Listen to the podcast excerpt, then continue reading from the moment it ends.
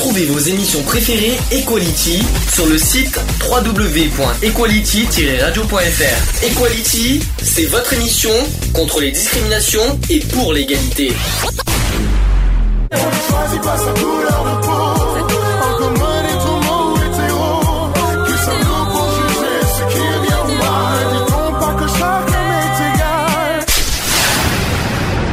L'union fait la force. Le sujet du jour. Ah, alors là, euh, je vous, euh, il faut qu'on explique un petit peu. Euh, on a beaucoup réfléchi, on a, on a beaucoup hésité à faire ce sujet aujourd'hui. On va parler du milieu carcéral, mais on va pas parler de, des peines, de tout ça. On va plus parler du, comment dire, la vie dans le, dans le milieu carcéral. On va dire ça comme ça. Je, c'est toi Lionel qui a choisi ce Oui, sujet. oui. On va, on va, on- Donc voilà, pour faire comprendre, pour sensibiliser aussi les gens sur les conditions de détention, Mhm. Euh, ce que les détenus vivent au, quotidien aussi, parce qu'il faut quand même savoir que c'est pas une vie facile.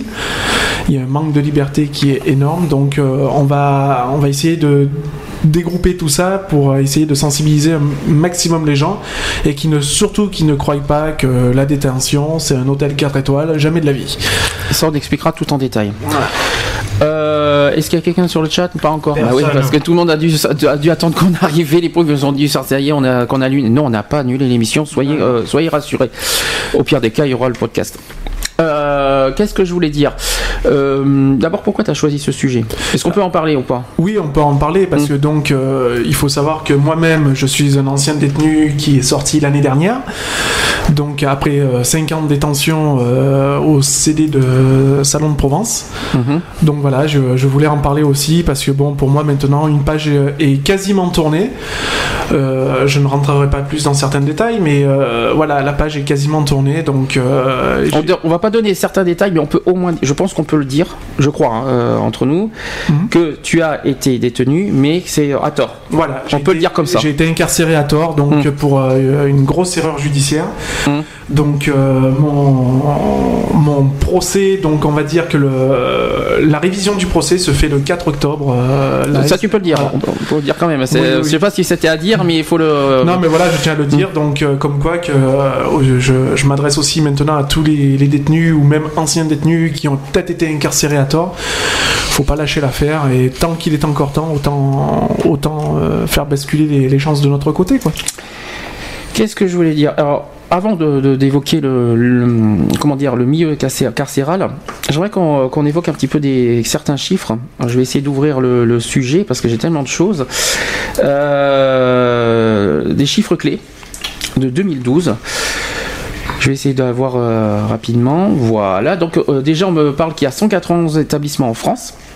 Je sais pas si c'est vrai. Euh, bon, je, dis- je dis ce qui est marqué. Il y a 99 maisons d'arrêt. Il y a euh, 42 quartiers EMA. Alors je sais pas si, si tu sais ce que ça veut dire EMA. Alors Emma en fait c'est Maison Maison d'arrêt. c'est établissement maison d'arrêt. Voilà. Voilà. Euh, 85 établissements pour euh, peine, soit, c'est-à-dire 43 centres pénitentiaires qui comprennent au moins deux quartiers de régime de détention différents. Il y a 25 centres de détention et 47 quartiers, euh, alors on appelle ça QCD. Bon, voilà, Quartier de détention. euh, euh, je pense. Euh, il y a 11 centres de semi-liberté. Alors les QCD c'est les quartiers de détention disci- disciplinaires. Je pense que c'est ça. Voilà. ouais. Euh, ensuite, il y a 57, euh, 57 236 places opérationnelles. Euh, alors, j'ai pas des chiffres détaillés, hein, mais euh, voilà. Euh, 50 établissements à gestion déléguée sur les 191 établissements. Euh, voilà. Donc, on parle de nouveaux établissements, mais ça ne nous regarde pas. C'est pas ce qu'on veut exactement. Euh, Qu'est-ce que je voulais dire? 246 843 personnes prises en charge par l'AP. Alors, l'AP, euh, non, c'est la- c'est l'administration pénitentiaire. Oui, voilà. Voilà. 173 063 personnes en milieu ouvert et 73 780 sous écrou. On Ouais. peut expliquer ce que c'est sous écrou? Oui, alors sous écrou, c'est un numéro qu'on nous attribue euh, en, tant que en tant que personne détenue dans un établissement. Donc euh, moi j'en ai eu plusieurs puisque j'ai été à la fois dans une maison d'arrêt, après j'ai été transféré provisoirement à- au Beaumet à Marseille en attendant d'être mis en centre de détention à, à Saint-Mont-de-Provence. Donc j'ai eu en tout euh, trois numéros d'écrou. Très bien. Donc c'est un numéro qui était attribué pour, euh, ben, pour éviter d'avoir aussi une familiarisation avec les détenus et les- le personnel de la détention. Alors, les chiffres 2011, c'est-à-dire l'année 2011, il y a eu 64 787 personnes écrouées en 2011, dont 2200 femmes. Oui. Ça correspond à 3,4% des personnes détenues et 712 mineurs quand même au passage, c'est quand même à souligner, qui correspond à 1,1 personnes des personnes détenues. Ensuite, il y a eu 8993 personnes écrouées non hébergées. Alors est-ce que ça, est-ce que, est-ce que ça te parle, est-ce que ça te dit Alors, quelque chose? le terme non, non émergé, non, je C'est bizarre, non hébergé. C'est la, première fois que. je- Alors pour moi, non hébergé, ça veut dire les personnes qui sont encore sous numéro d'écrou, mais qui sont euh, détenues donc avec le bracelet électronique à la maison. Ah, ça c'est autre pense- chose, la, la surveillance. Mais je a. pense que c'est un peu le, dans le même style. Après, je- D'accord. je sais- j'en sais pas plus de ce côté-là. Ensuite, 73 780, 700 alors 73 780 personnes écrouées en un an. Donc il y a eu une augmentation quand même de 10,2% par rapport à 2010. Euh, et il y a, alors, ne- alors c'est un chiffre aussi, 9,6 mois, c'est la durée moyenne sous écrou en 2011. C'est possible. Ah ben en tout cas c'est un chiffre. hein. Euh, ensuite, euh, pour on répartit, alors il y a eu quand même 88 058 incarcérations en 2011.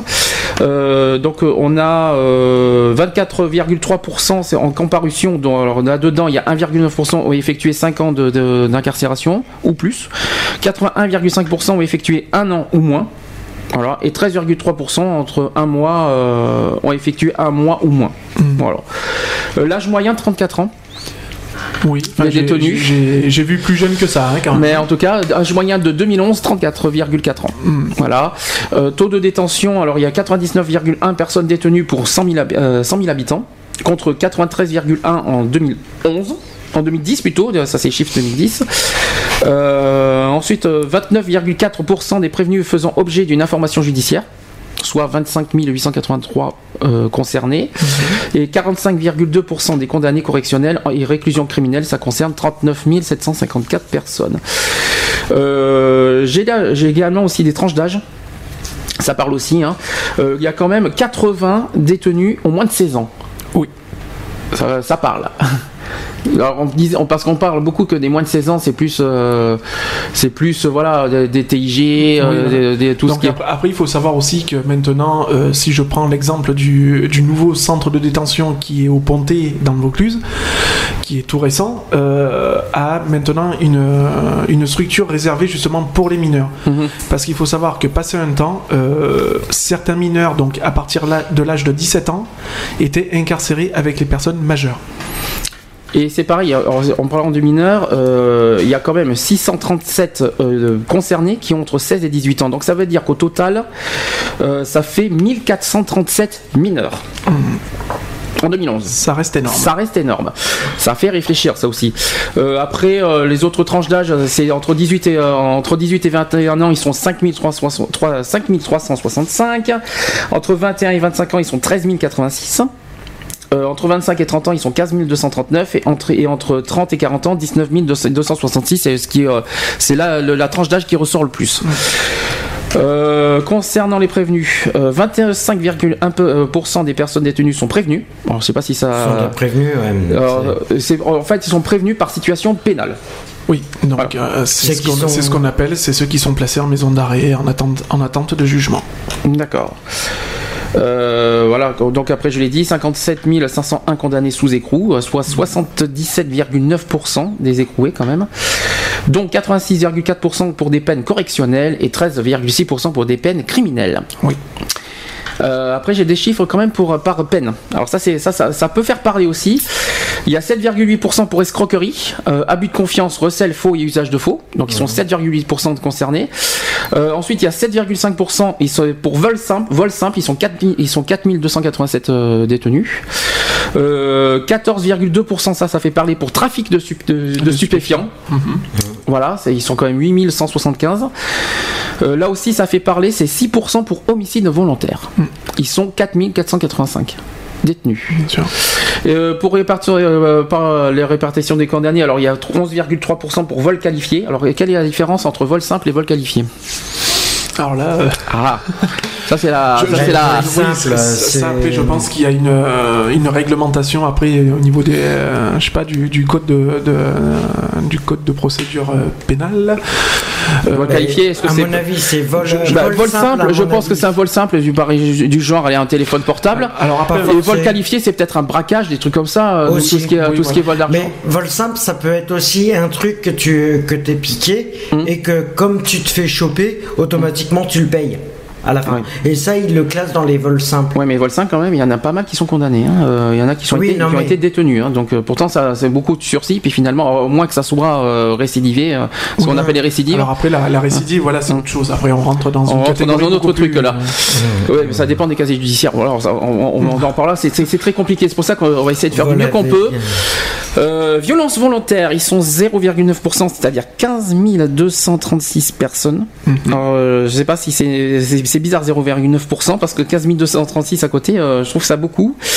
Euh, Il y a quand même euh, 514 qui sont condamnés pour infraction à la législation sur les étrangers. Voilà. Et il y en a 7722 pour viol, agression et atteinte sexuelle. Ils sont 13,4% euh, sur ce domaine-là. Oui, là, quand même, ça fait. un- Homicide involontaire, quand même, ça existe. 3000 Il y, a- il y en a quand même euh, 3259 qui sont condamnés. Ah, bah ça. Alors, sur, sur l'histoire de la surveillance électronique. Alors, ça, il faut expliquer. La surveillance électronique, c'est une espèce de, de, bracelet. c'est- un PSE en fait, ce qu'on appelle un placement sous surveillance électronique. Mm. Donc c'est un bracelet qu'on peut obtenir à mi-peine, Mhm. Donc euh, sous autorisation bien sûr des SPIP, de l'agent de probation. SPIP, donc- ça veut dire Donc euh, conseil- euh, conseiller d'insertion de probation. D'accord. Donc voilà, donc c'est des personnes qui s'occupent des détenus en milieu de détention, qui sont là pour les aider à faire des démarches à la fois pour l'extérieur et à la fois aussi pour l'intérieur, pour les aider, ne serait-ce que pour les, les papiers, pour, ne serait-ce pour avoir une, une CMU. Parce Mhm. qu'il faut quand même savoir que euh, c'est pas parce qu'on est enfermé qu'on n'a pas le droit aux soins euh, comme toute personne à l'extérieur. Hein. Donc euh, on bénéficie généralement automatiquement de la CMU Mhm. en étant en milieu carcéral. Euh, toutefois, il faut en faire la demande.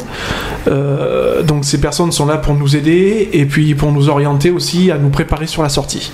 Voilà, c'est leur euh, principale mission. Alors justement, euh, sur la deuxième partie, on parlera de ce qui est normal, ce qui n'est pas normal, parce qu'il y a certaines personnes qui doivent se dire, mais bon sang, euh, ils ont des droits et c'est pas, pas normal quand on est en prison.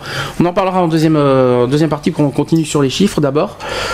Euh, sur la surve- surveillance électronique, il y a quand même 18,6% des condamnés écroués qui bénéficient d'un aménagement de peine, contre euh, 16,5% en 2010, donc il y a eu un 2% de plus.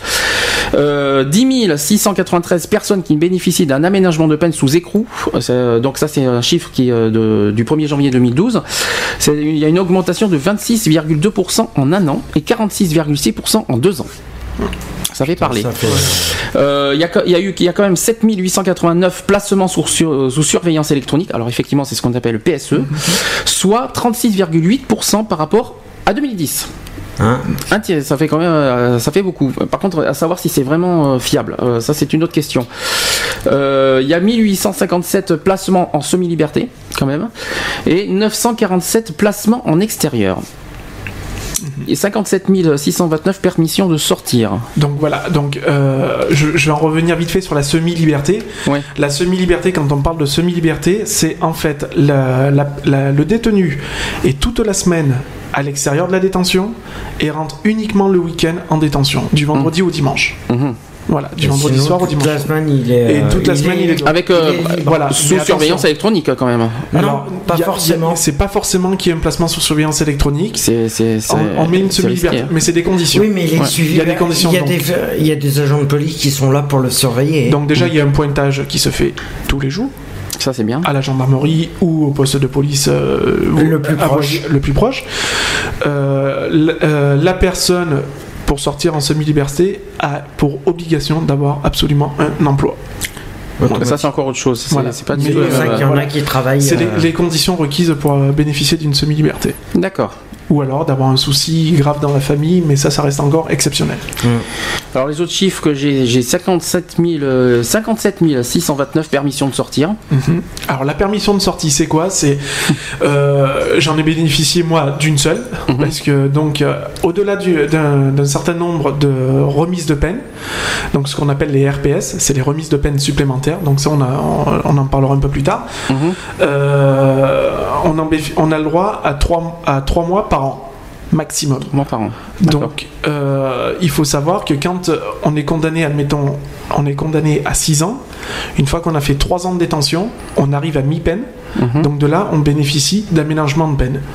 Donc, les permissions de sortie, admettons, pour sortir euh, une permission de sortie de 3 jours, pour passer les fêtes de Noël comme moi j'ai eu. D'accord. Voilà. Ensuite, euh, 7481 libérations conditionnelles. Ah, ah. Voilà. Alors ça c'est quoi? Alors là c'est encore autre chose. Alors, comme le dit si bien le mot, libération conditionnelle. il y a des conditions, forcément. forcément. Donc elles sont assez lourdes. Il faut savoir que euh, la libération conditionnelle n'est pas une libération totale. On est quand même sous le sous l'épée Damoclès de la justice. Donc euh, elle consiste à quoi? Ben, Elle consiste que si vous avez un emploi à l'extérieur, eh ben, ça vous permet de conserver un peu cet emploi et de vivre une, une vie un peu plus souple qu'une euh, qu'un détenu qui fait sa peine pleine. Donc qui ne bénéficie d'aucun de ses Donc avantages. une remise. euh, Alors, euh, ensuite on parle. Alors là on passe euh, au milieu ouvert cette fois. Euh, on parle de 173 063 personnes qui sont prises en charge en milieu ouvert par les services pénitentiaires d'insertion et de probation, le SPIP, euh, au titre d'au moins une mesure, soit avant le jugement, soit après pour l'exécution d'un aménagement de peine. Alors euh, l'année précédente, ils étaient 173 022. Alors là, c'est stable. Euh, ensuite, il y a 194 572 mesures qui sont suivies par les SPIP en milieu ouvert, soit euh, une augmentation de 0,8% en un an.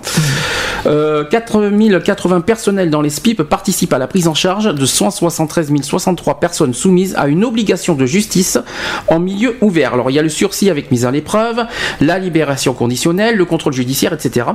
Et il y a, euh, 60 ça fait partie aussi de 73 780 personnes qui sont sous écrou. Et, da- et là-dedans, il y a 74% sursis avec mise à l'épreuve.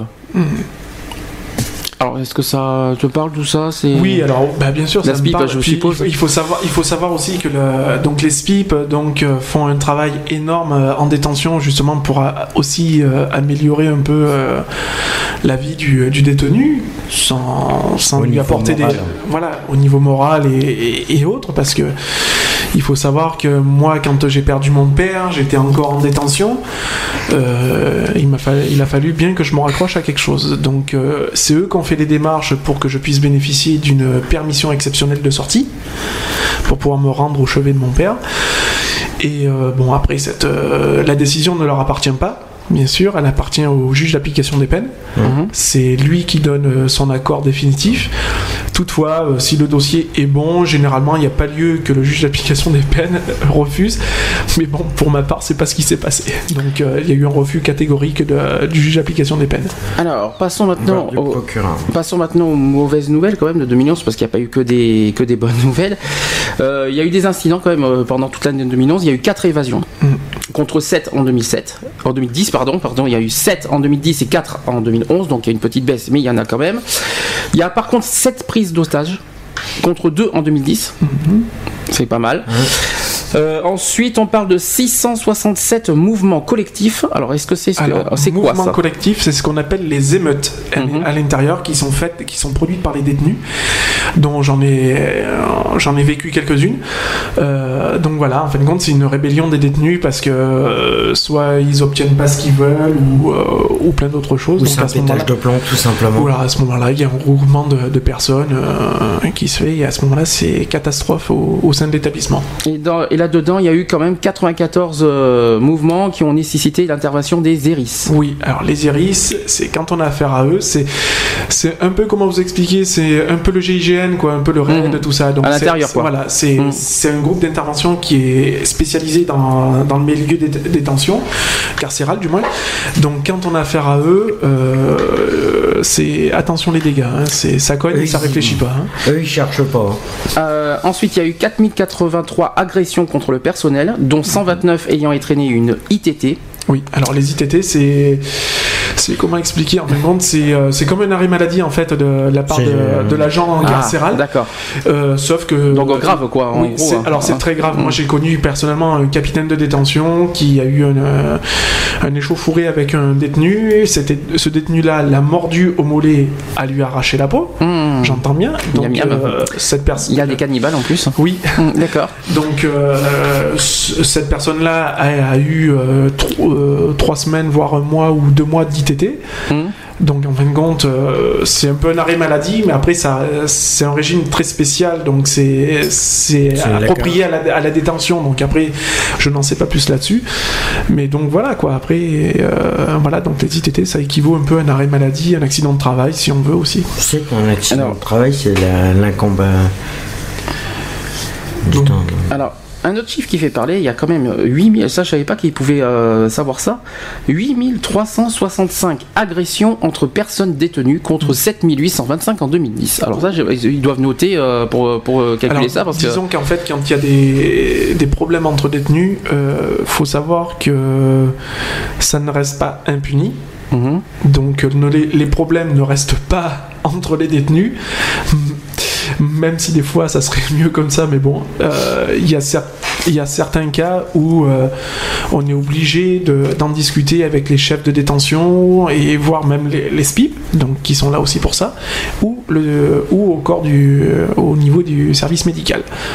Et enfin, euh, pour les incidents, il y a eu 3 homicides contre 4 en 2010. En 2010. Ça, ça aussi, c'est, Oui. ça fait... euh, Donc c'est vrai que les homicides, y, y il y en a, il y en a pas beaucoup. Il y en a parce qu'il faut savoir que même si nous savons très bien que toute arme est prohibée au sein de la détention, il n'est vraiment pas compliqué de faire une arme. Mhm. Donc voilà. Et, et dernier chiffre qui fait parler, là aussi, bon, là, voilà, après on va réfléchir à tout ce qu'on vient de dire. Euh, par rapport au suicide, il y a eu en 2011 116 suicides, plus 7 hors détention, contre 109 euh, plus 12 en 2010. Et il y a eu 115 plus 7 en 2009. Donc on va dire que c'est relativement... euh, voilà, il n'y a, il y a pas... c'est Il n'y en, a pas- il y en a pas un tous les jours. Euh, Ouais. euh, bon, il y en a, il y en a, moi j'en ai vécu deux. bah, 116, euh, 116, ça fait un tous les trois jours. Voilà, à peu C'est près. ça, quoi. ouais. Ça fait un peu, ouais, c'est ça. Et on, si on calcule bien, ça fait un tous les trois jours. Donc euh, voilà, moi j'en ai vécu, j'en ai vécu deux avec euh, deux co-détenus, donc euh, voilà. Et ça fait, euh, ça fait flipper, quoi. Oui. En, précisant que c'est, euh, on parle de chiffres nationaux, c'est pas sur une prison Oui, précise, voilà. voilà, c'est sur toutes les prisons confondues. hein.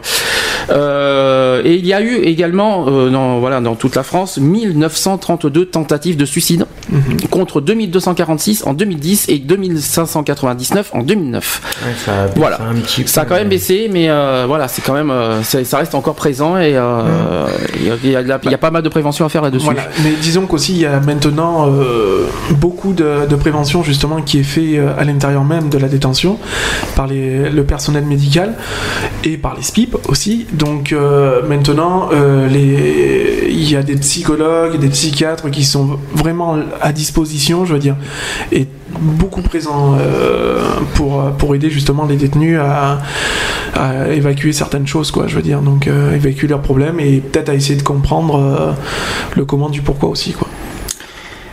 Alors, on va passer. On a parlé des chiffres. Est-ce que, que- que- que quelqu'un veut rajouter quelque chose sur ça? C'est, c'est- ça paraît. Bah, euh, Ben moi personnellement, je trouve que les chiffres ils, sont quand même euh, Inquiétants. un peu un peu trop élevés pour euh, c'est que ça devrait être. euh, Eh ben, c'est justement le, le- on, va, on, va, ça va- on va passer justement on va parler de, ben, du milieu incarcéral à l'intérieur c'est-à-dire de la vie à l'intérieur Euh, avant que, que de passer avant de, de, de- de parler de, de ça je vais essayer de de lire ce que j'ai là c'est, vrai que c'était un sujet qui date de 2007 mais pourtant qui, euh, qui parle un petit peu euh, de, l'histoire. Donc déjà, j'ai une citation de Albert Camus qui dit Une société se juge à l'état de ses prisons où l'état de droit ne doit pas cesser à la porte des prisons. Est-ce que déjà ça parle? Ah oui, tout à fait. Tout à fait. Il faut savoir qu'il y a dans, dans certains centres de détention, euh, euh, les, les locaux, enfin les, les milieux où vivent les détenus sont pas forcément euh, adaptés nickel. pour- adapté et nickel. Quoi. C'est surtout ça. Il faut, faut savoir que euh, moi je connais un centre de détention, je tairai le nom parce que j'ai pas envie de- d'avoir des soucis plus tard, mais où il y a euh, où on vit avec les cafards, par exemple. Là, carrément. Voilà. Euh, Qu'est-ce que je peux dire sur ce que j'ai? Euh, la situation du milieu carcéral français est telle qu'en 2007, en France, le choix de l'emprisonnement systématique ne peut être qu'un euh, qu'un pis-aller. Une solution du dernier recours tellement il devient risqué de placer qui que ce soit en maison d'arrêt. On parle bien sûr de Fleury-Mérogis. Voilà, c'est le grand exemple. Euh, L'ancien commissaire européen aux droits de l'homme euh, du Conseil de l'Europe, euh, il s'appelle Alvaro Gilles Robles, en septembre 2005, après avoir visité les prisons de 31 pays dans le cadre d'une mission sur l'état des prisons, a déclaré sur la prison des Momettes. Alors voilà la citation qui dit De ma vie, sauf peut-être en Moldavie, je n'ai vu un centre pire que celui-là. C'est affreux, les gens s'entassent dans un sous-sol de deux niveaux, sans aération, ils se promènent dans un, dans un cours minuscule, grillagé de tous côtés. Au second niveau, on marche sur la grille au-dessus de ceux de- du premier niveau. Les fonctionnaires en sont eux-mêmes très gênés. Il faut fermer cet endroit, c'est urgent. Alors ça, c'est un exemple. Euh, tu me diras ce que, tu as vécu dans le, dans le, dans, le, dans le tien. Euh, Il y, a- pas mal de choses à dire, je crois. Alors, le, par exemple, en juillet 1999, Elisabeth Guigou, qui a été garde des Sceaux du gouvernement Jospin à l'époque, elle a chargé le groupe de travail dirigé par Guy Canivet, premier président de la Cour de cassation, d'étudier les manières d'améliorer le contrôle extérieur des prisons. Et en clair, le gouvernement a, a tenu à mettre en place une enquête parlementaire afin de se rendre compte de l'étendue de la situation derrière les barreaux des maisons d'arrêt. Et ensuite, le 24 mai 2005, l'Obser- l'Observatoire international des prisons a rendu public son rapport annuel dans les conditions de détention en France. Alors j'ai j'ai, euh, une citation qui dit Loin de s'améliorer depuis la publication des rapports d'enquête parlementaire sur les prisons en juin 2000, la situation s'est aggravée. À savoir si, c'est toujours le cas. Avait estimé à l'époque que le président de la section française, euh, c'était Maître Thierry Lévy. Euh, on parle aussi de surpopulation. Euh, dans les prisons, Euh, je ne sais pas si c'est vrai ou pas, si c'est toujours d'actualité. Euh, là, on est en 2007, donc, euh, enfin même des chiffres 2003. Alors, par exemple, malgré les, les faits de la grâce collective du 14 juillet, on comptait 57 500 détenus pour 48 000 places le 1er octobre 2005. Concrètement, il n'était pas rare que 3 à 5 prisonniers s'entassent dans des cellules de 9 ou, 2, ou 12 mètres carrés, à savoir si c'est encore vrai aujourd'hui. En 2006, le nombre de places opérationnelles était de 50 207 pour 60 771 écroués, soit une densité de, de 121%. C'est chaud. Hein Et en juillet 2007, ça a augmenté. C'est-à-dire que le nombre de places opérationnelles est de 50 557 pour 61 810. C'est voilà quoi. C'est c'est ouais, ça, ça- Est-ce que c'est toujours est-ce que ça a toujours été le cas? Alors la, surpo- la surpopulation est toujours d'actualité. Mhm. Il faut savoir que euh, moi j'ai vécu en maison d'arrêt. Euh, nous étions 6 dans une cellule de 3. Mhm. Donc en sachant qu'il n'y a que 3 lits. Donc je vous laisse imaginer le reste. Mhm. Donc forcément il y en a 3 qui dormaient par terre. Donc en sachant que les cellules ne font pas plus de... Ouais, de 12 mètres entre carrés. 9 et 12 mètres carrés, pas plus. D'accord. En sachant que vous comptez bien sûr les toilettes, la douche, et etc. etc. Euh, propre, pas propre, bien sûr. Je Alors suppose. après, ben, euh, propre, pas propre, euh, tout dépend des détenus. Je veux dire, euh, moi en maison d'arrêt, euh, nous étions un certain nombre en cellule. Donc on avait une cellule de 6, donc par chance, on, a eu, on était 6, on a eu une bonne cellule de 6, donc on, on se marchait pas dessus. Après, c'est la, propri- c'est la propreté même de, de chaque détenu. Quoi. Je veux dire, si le détenu est propre sur lui, il saura maintenir les locaux le plus proprement possible, parce que c'est quand même un lieu où on vit 23 heures sur 24. Mhm. Donc euh, voilà quoi. Donc, Ouais, je- C'est quoi Ça correspond quoi l'heure l'heure qui n'y est pas le, le- Alors, la l'heure- 24e heure? la, la 24e heure, en fin de compte, c'est les heures de promenade. Mhm. Où on a le droit à une heure de promenade euh, en gros. Donc, euh, des fois, ça peut varier. Donc, c'est pour je dis 23 heures sur 24 parce que c'est généralement, c'est une moyenne. hein. Ça Mhm. peut être 22 heures sur 24. Donc, il y a généralement une heure le matin, une heure l'après-midi. Mhm. À Après, l'extérieur de la prison? Non, non, non. Non, dans Ah bon, la parce cour. que non, euh, non, dans, la cour, la- Je, je- je rassure tout le monde, il y a, il y a des espaces ex- euh, prévus à cet effet. Donc, on parle alors, si on fait À des- l'in- on à fait- l'intérieur si même on des fait prisons. référence à Prison Break, par exemple la série, à l'extérieur il y a une une cour. cour, c'est une voilà, c'est la même voilà. chose. euh, ouais, je fais Voilà. référence à cette série parce que je pense qu'il y a pas mal de euh, voilà, c'est- bien référencé surtout la saison 1 oui, voilà. de, de Prison Break. Donc euh, euh, pour, ceux qui connaissent, voilà, il faut, faut se référer à ça. Voilà, donc c'est des, oui, c'est des cours bétonnés hein, qui, qui sont jalonnés de grillage. Mm. Donc c'est du béton gris hein, je veux dire. Ça, Électrifié, j'espère? Alors, électrifié, oui, mais c'est largément plus en hauteur quand même. C'est Mm. pour euh, tous les passages d'hélico quand même, Mm. pour éviter les évasions euh, par, par voie aérienne. Et s'il y a des tentatives, qu'est-ce qui se passe? Alors, Il y en a eu déjà Alors, il y a eu des tentatives. Alors, euh, il faut savoir qu'il y a des gardiens dans les miradors. Mhm. Donc, il y en a généralement minimum 4 dans, par, dans, au centre de la détention, donc à chaque angle de, de mur. Euh, à ce moment-là, ben, il y a toute une procédure qui se fait. Donc, il y, a- il y a une sommation qui est faite, une deuxième, une troisième. Et si à la troisième, euh, la sommation n'est pas respectée, euh, ils ont pour, euh, pour droit d'ouvrir, euh, ça va être dur ce que je vais dire, mais d'ouvrir le feu sur le détenu Ouais. sur les parties non vitales. Donc, euh, de ils peuvent jambes. tirer sur les jambes, tout ça. Alors, autre sujet euh, majeur euh, sur la condition intérieure, c'est sur les problèmes psychologiques. Alors, tu, me dis, tu vas me dire ce que tu en penses, parce que j'ai un sujet là-dessus. Euh, c'est un sujet alarmant d'ailleurs, que le nombre important de prisonniers souffrant de problèmes psychologiques concerne 55% des détenus en étant 2007, qui arrivent en prison, qui souffrent d'au moins un trouble psychiatrique. Qui, euh, donc c'est relevé par les responsables de l'OPI euh, dans un rapport. Et les conditions de vie particulièrement difficiles de la prison accroissent la, la gravité des maladies mentales et provoquent le nombre de dépressions et autres comportements d'automutilation. Alors là-dessus, je pense qu'il y a des choses à dire. Oui, il y a beaucoup de choses à dire, d'autant plus qu'une personne déjà à l'extérieur instable qui rentre dans un milieu où euh, vous êtes accueilli d'une façon très dure, donc limite comme un paria, comme tout ce que vous voudrez, euh, tous les mots peuvent être qualifiés, il n'y a pas de souci. Euh, faut savoir que vous êtes mis plus bas que terre, donc euh, votre intégrité en prend plein la tête. Donc déjà que vous rentrez, vous n'avez pas le moral, donc on vous casse encore plus le moral. Il faut savoir que l'automutilation, il y en a sous toutes ses formes. Moi j'en ai vu euh, euh, se brûler avec des, mégots de cigarettes, euh, des lames de rasoir, sans passer sur la tentative de suicide, attention.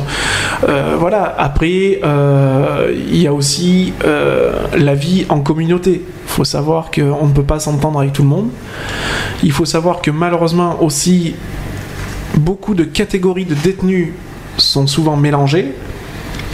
Il faut savoir que moi j'ai côtoyé des braqueurs, j'ai braqué, euh, j'ai pas T'as braqué Ah bon? Ah bon, on en apprend des choses. j'ai Tu côtoyé, as des, j'ai côtoyé des, des braqueurs, il y a aussi des, voilà, des, des violeurs, faut le dire, faut le dire aussi. Bah, de toute façon, t'as croisé euh, tous les, toutes les formes de détenus, Voilà, de toute tout- façon. toutes les, toutes les catégories de. euh, Et est-ce que, est-ce que à l'intérieur, tiens, justement, bonne question. Euh, est-ce que les, les détenus à l'intérieur sont euh, ce qu'on croit à l'extérieur? Est-ce qu'on peut, est-ce que, est-ce qu'ils sont, est-ce qu'ils restent humains Est-ce qu'on découvre une, une autre, une autre forme euh, alors, Est-ce qu'on découvre autre chose? Quand, je- quand je dis qu'on a dans, un, dans le milieu de détention, enfin moi c'est ce que j'ai vécu, on apprend beaucoup sur soi-même et beaucoup sur les autres.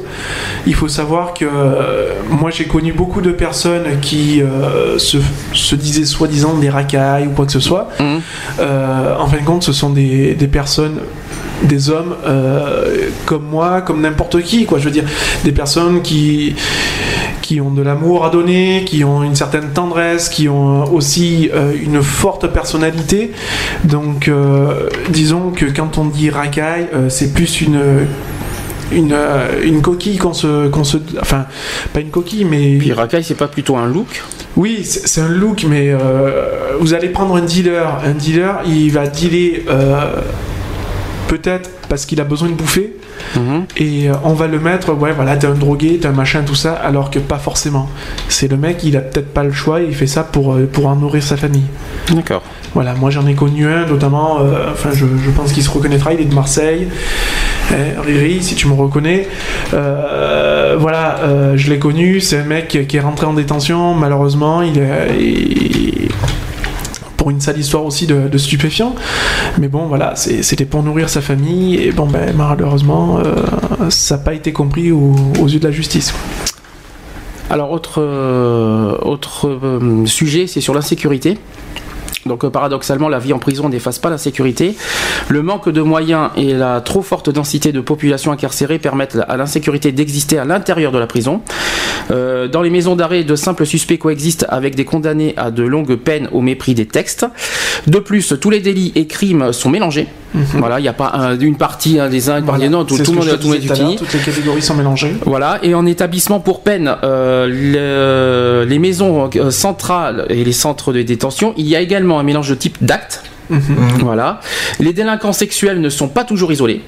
En raison de difficultés matérielles au vu de la proportion importante qu'ils représentent, donc ça concerne 20 21,4%, de- ce sont un chiffre euh, 2007, et ceci, condu- euh, ceci qui conduit très souvent à des agressions sexuelles à l'intérieur des, cellules, au nez et à la barbe des vigiles. Bien sûr. Et euh, d'ailleurs, à ce propos, euh, ils, ils agissent pas? Alors, Et à, à ce propos-là, il y a même des, euh, des gardiens de prison qui se permettent de faire des abus sexuels Alors, est-ce que c'est sur vrai les ça? prisonniers. Vrai ou faux? Vrai. C'est vrai. On C'est peut- vrai. il faut- il On- faut- on- oui, il faut, il faut le dire, il faut savoir que euh, en centre de détention, tout s'achète. Mhm. Même son, je vais parler crûment, mais même son cul, notre Mais cul légalement, s'achète. légalement, c'est Légalement, c'est interdit, bien sûr. C'est totalement interdit. Mais voilà, c'est- le problème, c'est que tout, tout reste à l'intérieur. du- C'est que là, le problème, c'est à l'intérieur de, de la prison. Il y a des choses qui ne, qui, se- qui se sait à l'int- à l'intérieur, mais qu'on ne sait pas forcément à l'extérieur. Ah non. Ça, c'est le gros problème. Mais justement, ils n'en Et- parlent pas à l'extérieur parce qu'ils savent très bien que.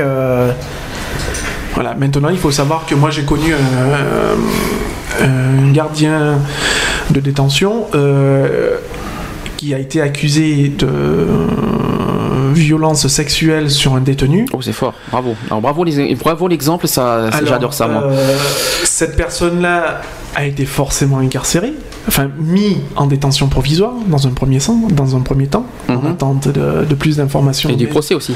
Voilà. Mm. Donc a été mis en détention provisoire, a été forcément suspendu de ses fonctions.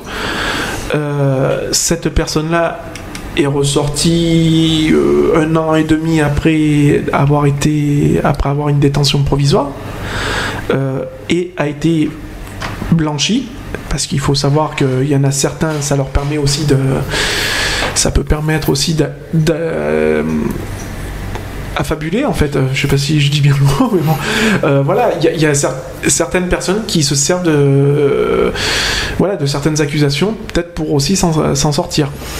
Alors il y a autre chose qui est dit là, et là, euh, là par contre c'est encore, plus inquiétant par, par rapport à tout ce qu'on entend à l'extérieur, et bien là c'est encore plus grave.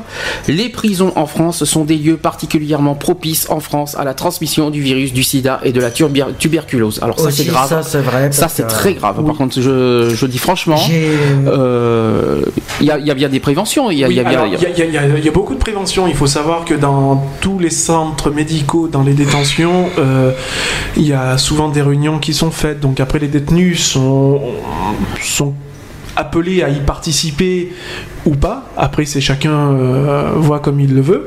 Euh, il faut savoir qu'il y a quand même un minimum de protection aussi. Donc des, des préservatifs sont mis à disposition des détenus. Mhm. Euh, parce qu'il faut pas- gratuitement bien sûr. gratuitement, Bien tout sûr. à fait.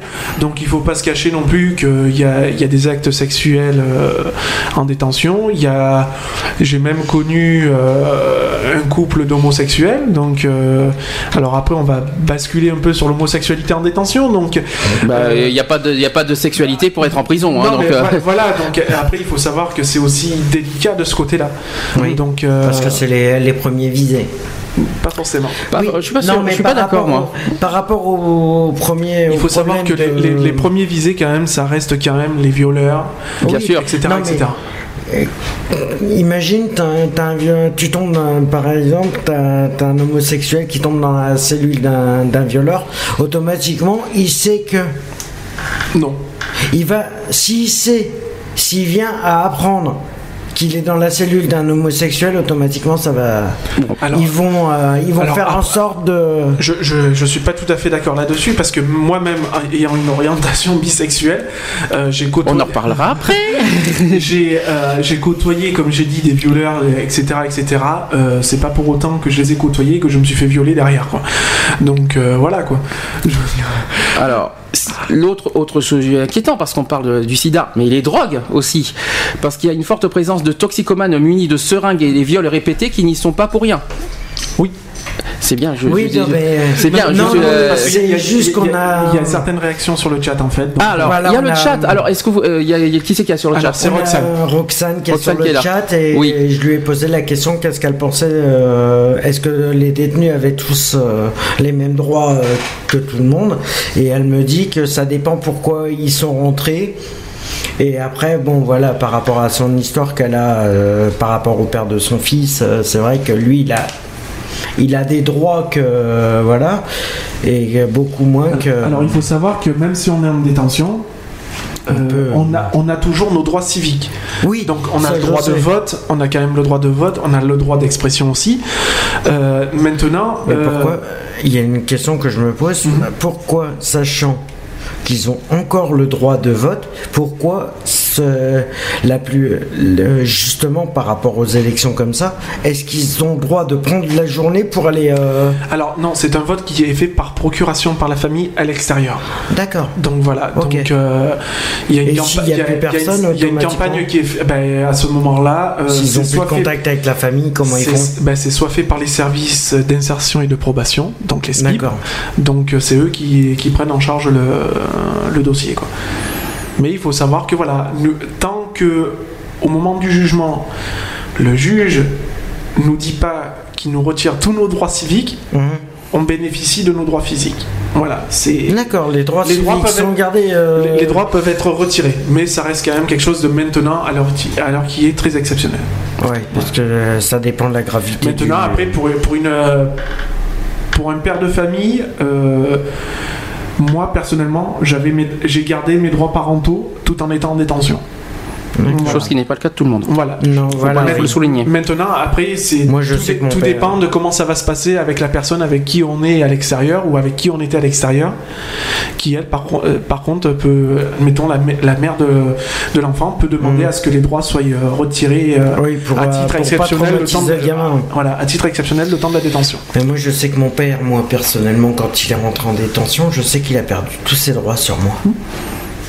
Oui, bah oui, bah, oui mais c'est pour, mais- pour différentes non, raisons, c'est pas la oui, même chose. Mais il a perdu tous ses droits sur le sur euh, sur mon frère, sur. Oui, mais ça on sait pourquoi, parce que sachant qu'on connaît pourquoi, la raison Oui. on la connaît, donc c'est Oui, euh, voilà, vu euh, ce qu'il t'a fait aussi, Oui, voilà. c'est normal. Du moment où il y a une atteinte sur la, la personne euh, en question, euh, forcément les droits sont directement retirés. Mm. Mais si ça ne touche pas la personne, euh, il y a, la personne garde ses droits. D'accord. Voilà. Il y a un autre sujet, euh, là je continue, après, on- on- après tu continueras euh, si tu as plein de choses à dire, parce que je sais que tu as beaucoup de choses à dire là-dessus. Sur les mineurs, euh, donc j'ai que- j'ai quelque chose là-dessus, donc il paraît incroyable qu'en France, qu'un un juge pour, enf- pour enfant qui condamne un mineur à une peine de prison supérieure à deux mois sache pertinemment que ce dernier sera à jamais perdu tellement les, les prisons sont devenues criminogènes. D'accord Il convient de rappeler que le rôle premier de la prison en droit pénal français est de mettre les individus dangereux de la société à part afin de pouvoir ensuite les réintégrer dans la société. Donc déjà, moi je trouve effectivement moi pas normal de que, voilà, que tout soit mélangé. Voilà, il faut savoir que euh, un adolescent à l'âge de 17 ans, donc qui rentre dans sa 18e année, Hum. euh, si il rentre en détention, il se retrouve pas au quartier mineur, il Mhm. se retrouve forcément au quartier majeur. Donc avec tous les détenus euh, confondus. Par exemple, condamné aujourd'hui par euh, un mineur, comme nous venons de le voir, c'est le condamné à mener une, une vie rythmée par la délinquance et la récidive. Voilà ce qui est dit. Oui. Il faut donc d'ailleurs d'excellentes raisons pour que la société prenne ce risque, et elle doit le prendre dans certains cas, mais à condition de mener par ailleurs une autre politique fondée sur un véritable, euh, sur une véritable individualisation de la peine et sur le respect des valeurs de la démocratie.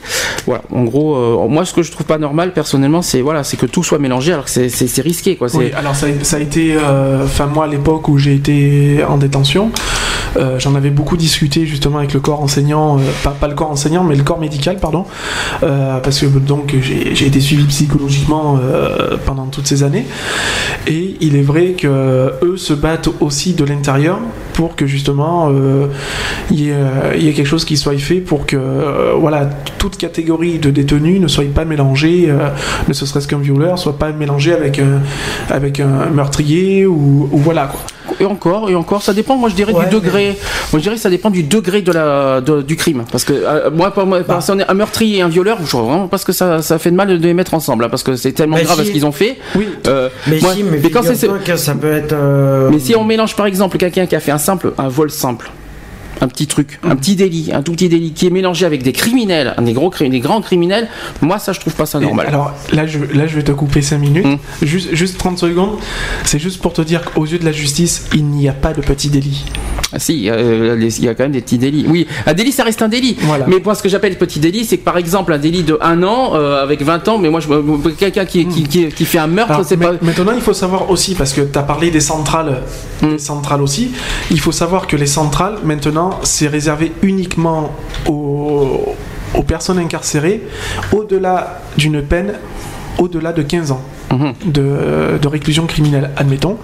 Donc, si une personne est, est condamnée à 30 ans de réclusion criminelle, cette personne-là ira automatiquement en centrale, ne restera pas en centre de détention. Mhm. Voilà, parce qu'on peut pas se permettre, enfin, ils peuvent pas se permettre de justement laisser une personne qui, qui a pris 30 ans avec une personne qui a pris Ah non. un an, voilà. Parce qu'il faut Et- savoir un truc, si jamais il y a un conflit, la personne qui a pris 30 ans n'a plus rien à perdre. ouais. Donc voilà. figure-toi que moi, Pour je. elle, un meurtre de plus, c'est pas gênant. Figure-toi que moi, je, je connais quelqu'un. Je, le père de de- d'un de, mes neveux. Il a, il a fait de la prison et la première fois où il est rentré en détention, ils l'ont mis avec quelqu'un. Ça faisait déjà une dizaine d'années qu'il était dedans.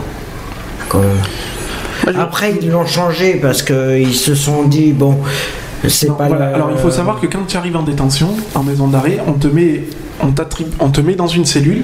Hum. Bon, déjà, ils te mettent pas non plus avec n'importe qui. Ils vont pas Mm. te mettre avec des personnes instables. Oui, aussi. Voilà. Donc, euh, moi, je suis arrivé euh, en 2007 en maison d'arrêt. Euh, on m'a mis dans une cellule. Il y avait déjà trois bonhommes. Euh, il y avait un, un bonhomme euh, d'un certain âge, un jeune et un moins jeune. Donc, Oui, euh, c'était varié quoi. voilà, c'était c'était assez varié. Le, le jeune avec qui j'étais avait une vingtaine d'années. Donc pour dire, Euh, ça s'est super bien passé quoi. Je veux dire, euh, j'ai eu juste un conflit avec euh, avec un je- avec un mec donc euh, une quarantaine d'années à peu près. Donc j'ai eu ce conflit avec lui, mais bon après j'ai été changé de cellule parce que bon ça ça commençait à prendre des proportions énormes. Donc pour en- pour en faire faire pour en faire gro- grosso modo en fait, c'est passé de la violence physique Hum. À la violence euh, sexuelle. Oula, Voilà, d'accord. oui, hum. Donc de là, euh, c'est après voilà, c'est quand on rentre, euh, il y a un jargon en détention pour les détenus, c'est quand t'es en détention, faut porter tes couilles. Voilà. Hum. Mhm. Donc c'est-à-dire c'est il faut te faire respecter d'entrée. Ah bah Coûte que coûte. automatiquement. Voilà, sinon tu te fais marcher sur les pieds. Oui, Mais il faut pas que tu te mettes non plus à- à- au même niveau qu'eux. Non, non. C'est ça le problème. Je veux dire, se faire respecter, c'est voilà, c'est sitôt qu'il y a une première altercation envers ta personne, c'est direct tu réagis. C'est pas tu, C'est pas comme pas beaucoup faire. de personnes ont tendance à faire, c'est à se recru- recroqueviller sur, eux-mêmes- euh, sur elles-mêmes et à laisser faire. Non, parce que souvent, se, se faire respecter dans la prison, c'est être au même niveau qu'eux aussi. Hein. Ah oui, il y a la loi du plus Bah, fort, bien sûr, dans, c'est dans, Bah, dans la prison, oui, mais voilà, il y a toujours la, la Ouais. loi du plus fort, mais après, il faut savoir que quand il y a un certain respect, euh, ne ce serait-ce qu'un minimum, Hum. euh, la détention ne peut être que mieux vécue, quoi, de toute manière. Hum. S'ils voient que t'as pas peur, automatiquement, s'ils voient que tu, re- tu réponds au fait de la, me- de la menace qu'ils te portent, automatiquement, t'es sûr qu'ils te foutront la paix. Moi, il a fallu que je fasse, euh, il a fallu que je fasse euh, voir un petit peu qui j'étais, Hum. et il a fallu que je fasse usage de la force. Je n'ai pas, je n'ai pas eu le choix. D'accord. Je n'ai pas eu le choix parce que Professionnellement, avant j'étais agent de sécurité, donc j'ai une formation de, de self-défense. J'ai fait une formation comme ça, qui était obligatoire à l'époque où je travaillais. Donc euh, voilà, la, la personne, euh, la personne, je suis, je suis désolé de dire ça, mais voilà, m'a agressé physiquement, a commencé à vouloir jouer sexuellement. Cette personne s'est retrouvée avec la main, le bras cassé et une fourchette plantée dans la main. Mhm. Donc voilà, pour, euh, pour en dire ce qui est. Donc voilà, je n'ai pas pris de mitard. Donc qu'est-ce que le mitard C'est une, euh, c'est une détention à part en fait. C'est quand on fait une, une énorme bêtise, euh, on nous met euh, en Donc, isolement. c'est- En isolement. c'est- C'est un cachot Voilà. d'isolement pour. euh, Alors, je vais revenir sur. On a, on a beaucoup discuté tous les deux euh, cette semaine de ça. On en a beaucoup discuté, pour ça qu'on a beaucoup hésité aussi aujourd'hui de ça. Euh, sur la condition de vie à l'intérieur. Il y a quelque chose qui m'a. C'est pas contre toi, tu sais très bien, Mhm. tu y es pour rien. Mais il y a quelque chose, quelque chose qui m'a un peu fâché en disant oui, à l'intérieur, alors on a un frigo, on a une télé, euh, nous avons. Alors explique-moi ça. Alors j'aimerais. Non, parce que franchement, je suis sûr, je suis sûr qu'il y en a certains qui vont être comme moi en disant quand on sent qu'on est en prison, on va pas avoir, on va pas être nourri, blanchi, youpi. Alors explique quand même l'histoire. Alors, l'histoire est toute simple. La détention n'est pas un hôtel 4 étoiles. Maintenant, il est obligatoire que dans chaque cellule, pour les détenus, il est, il est obligatoire qu'il y ait un minimum vital. Donc, il faut savoir qu'un détenu puisse faire son, son repas. Parce qu'il y a des repas qui sont servis par, la- par un organisme détaché à la détention, qui sert les repas midi et soir. Mais forcément, c'est, je vous, je vous rassure, c'est pas du Paul Bocuse. Hein. Non mais on joue aux cartes, on, on joue aux boules, on Non, fait de la pétanque. exactement. Non mais c'est ça. Non mais, non, non, mais la vie est belle en prison finalement. Non mais Alors, la, la- la vie est belle. Euh, moi personnellement, je vais dire oui parce que je l'ai quand même. euh, c'est malheureux à dire, mais je l'ai quand même assez bien vécu dans l'ensemble. Euh, il faut savoir que si on n'a pas un minimum d'activité, et là, c'est là où aussi les SPIP jouent un, un énorme rôle là-dedans. Mhm. C'est parce que si on bénéficie de pouvoir jouer à la pétanque à- entre midi et deux à la- en, en promenade et euh, avoir des activités sportives, tout ça, c'est quand même grâce à eux parce que c'est eux qui mettent en place ça justement pour prévenir, pour éviter tout incident au sein de la détention. Donc c'est-à-dire éviter que les personnes sombrent dans de la dépression, aillent se tailler, fassent des tentatives de suicide. Mhm. Donc voilà, donc il y a, il y, a une- y, y a salle de musculation là où j'ai été à Salon de Provence. Il y a euh, une- un grand terrain de foot. Euh, on peut jouer au basket, on peut faire du volet, on peut faire du. C'est magnifique, c'est un centre d'animation culturelle les prisons maintenant. C'est magnifique, ça a changé. Ils essayent. euh, le problème des prisons, c'est que bon, il y a des années, c'était pas comme ça. Euh, ils essayent d'améliorer pour que Moi ce que je veux pour dire. que les détenus puissent se Maintenant- détendre maintenant, aussi. je peux même en rajouter une couche en, en disant que euh, les détenus ont la télé. Mhm. Donc ça, tout le monde le sait maintenant. De toute manière, c'est obligatoire dans n'importe quelle Ah maison moi, je trouve, moi, je trouve pas ça. Moi personnellement, je trouve pas ça normal. Moi, je dirais, on dirait, on voit que tu me disais, que tu me dirais qu'il y a une télé commune. Tu vois, dans, par exemple, dans un, dans un, dans un réfectoire. Mais ça, je serais d'accord. Mais que tu me dises qu'il y a une télé Non. dans sa propre chambre. Alors là, par contre. Non, non, Ouais. télé commune. Alors, en centre de détention, il faut savoir que chaque détenu a une cellule appropriée. Mm. C'est un studio. On va dire ça comme ça, pour que tu, tu visualises bien la chose. C'est un, Ouais. studio- c'est un studio de 9 mètres carrés. Donc, tu as ton lit, tu as une table, tu as une chaise, tu as la télé, tu as le Non mais tu te rends compte de ce que tu dis. Tu imagines que même dans les tu as hôpitaux, les WC. mais tu te rends compte que même dans des hôpitaux, il n'y a pas ça Pardon Ah Mais- non, je te le dis mais dans franchement. les- Dans les Dans les hôpitaux, il y a hôpitaux- la télé quand même. Euh, pas pas, abuser. pas dans les hôpitaux psychiatriques. Ah, peut-être. Alors, Après, excuse-moi de, te- de le dire, c'est pire, tu vois. Et quand je pense que tu me dis ça, euh, quand je pense que je dis ça, que dans certains hôpitaux, il n'y a même pas un dixième de ce que tu me dis, c'est Ouais, quand même la- grave, quoi. C'est la législation qui a voulu Non, ça. voilà, voilà. après il faut savoir aussi, et je vais en revenir sur les droits civiques, Mhm. il faut savoir que du- on nous enlève pas les droits civiques, Mhm. donc faut qu'on on, on soit aussi euh, un minimum euh, au courant de l'actualité à l'extérieur. Mhm. Il faut savoir que le but c'est pas non on est déjà coupé du monde parce qu'on est enfermé euh, pendant une période de notre vie. Euh, il faut pas nous- non plus nous enfermer euh, au niveau de, de ce qui se passe à l'extérieur.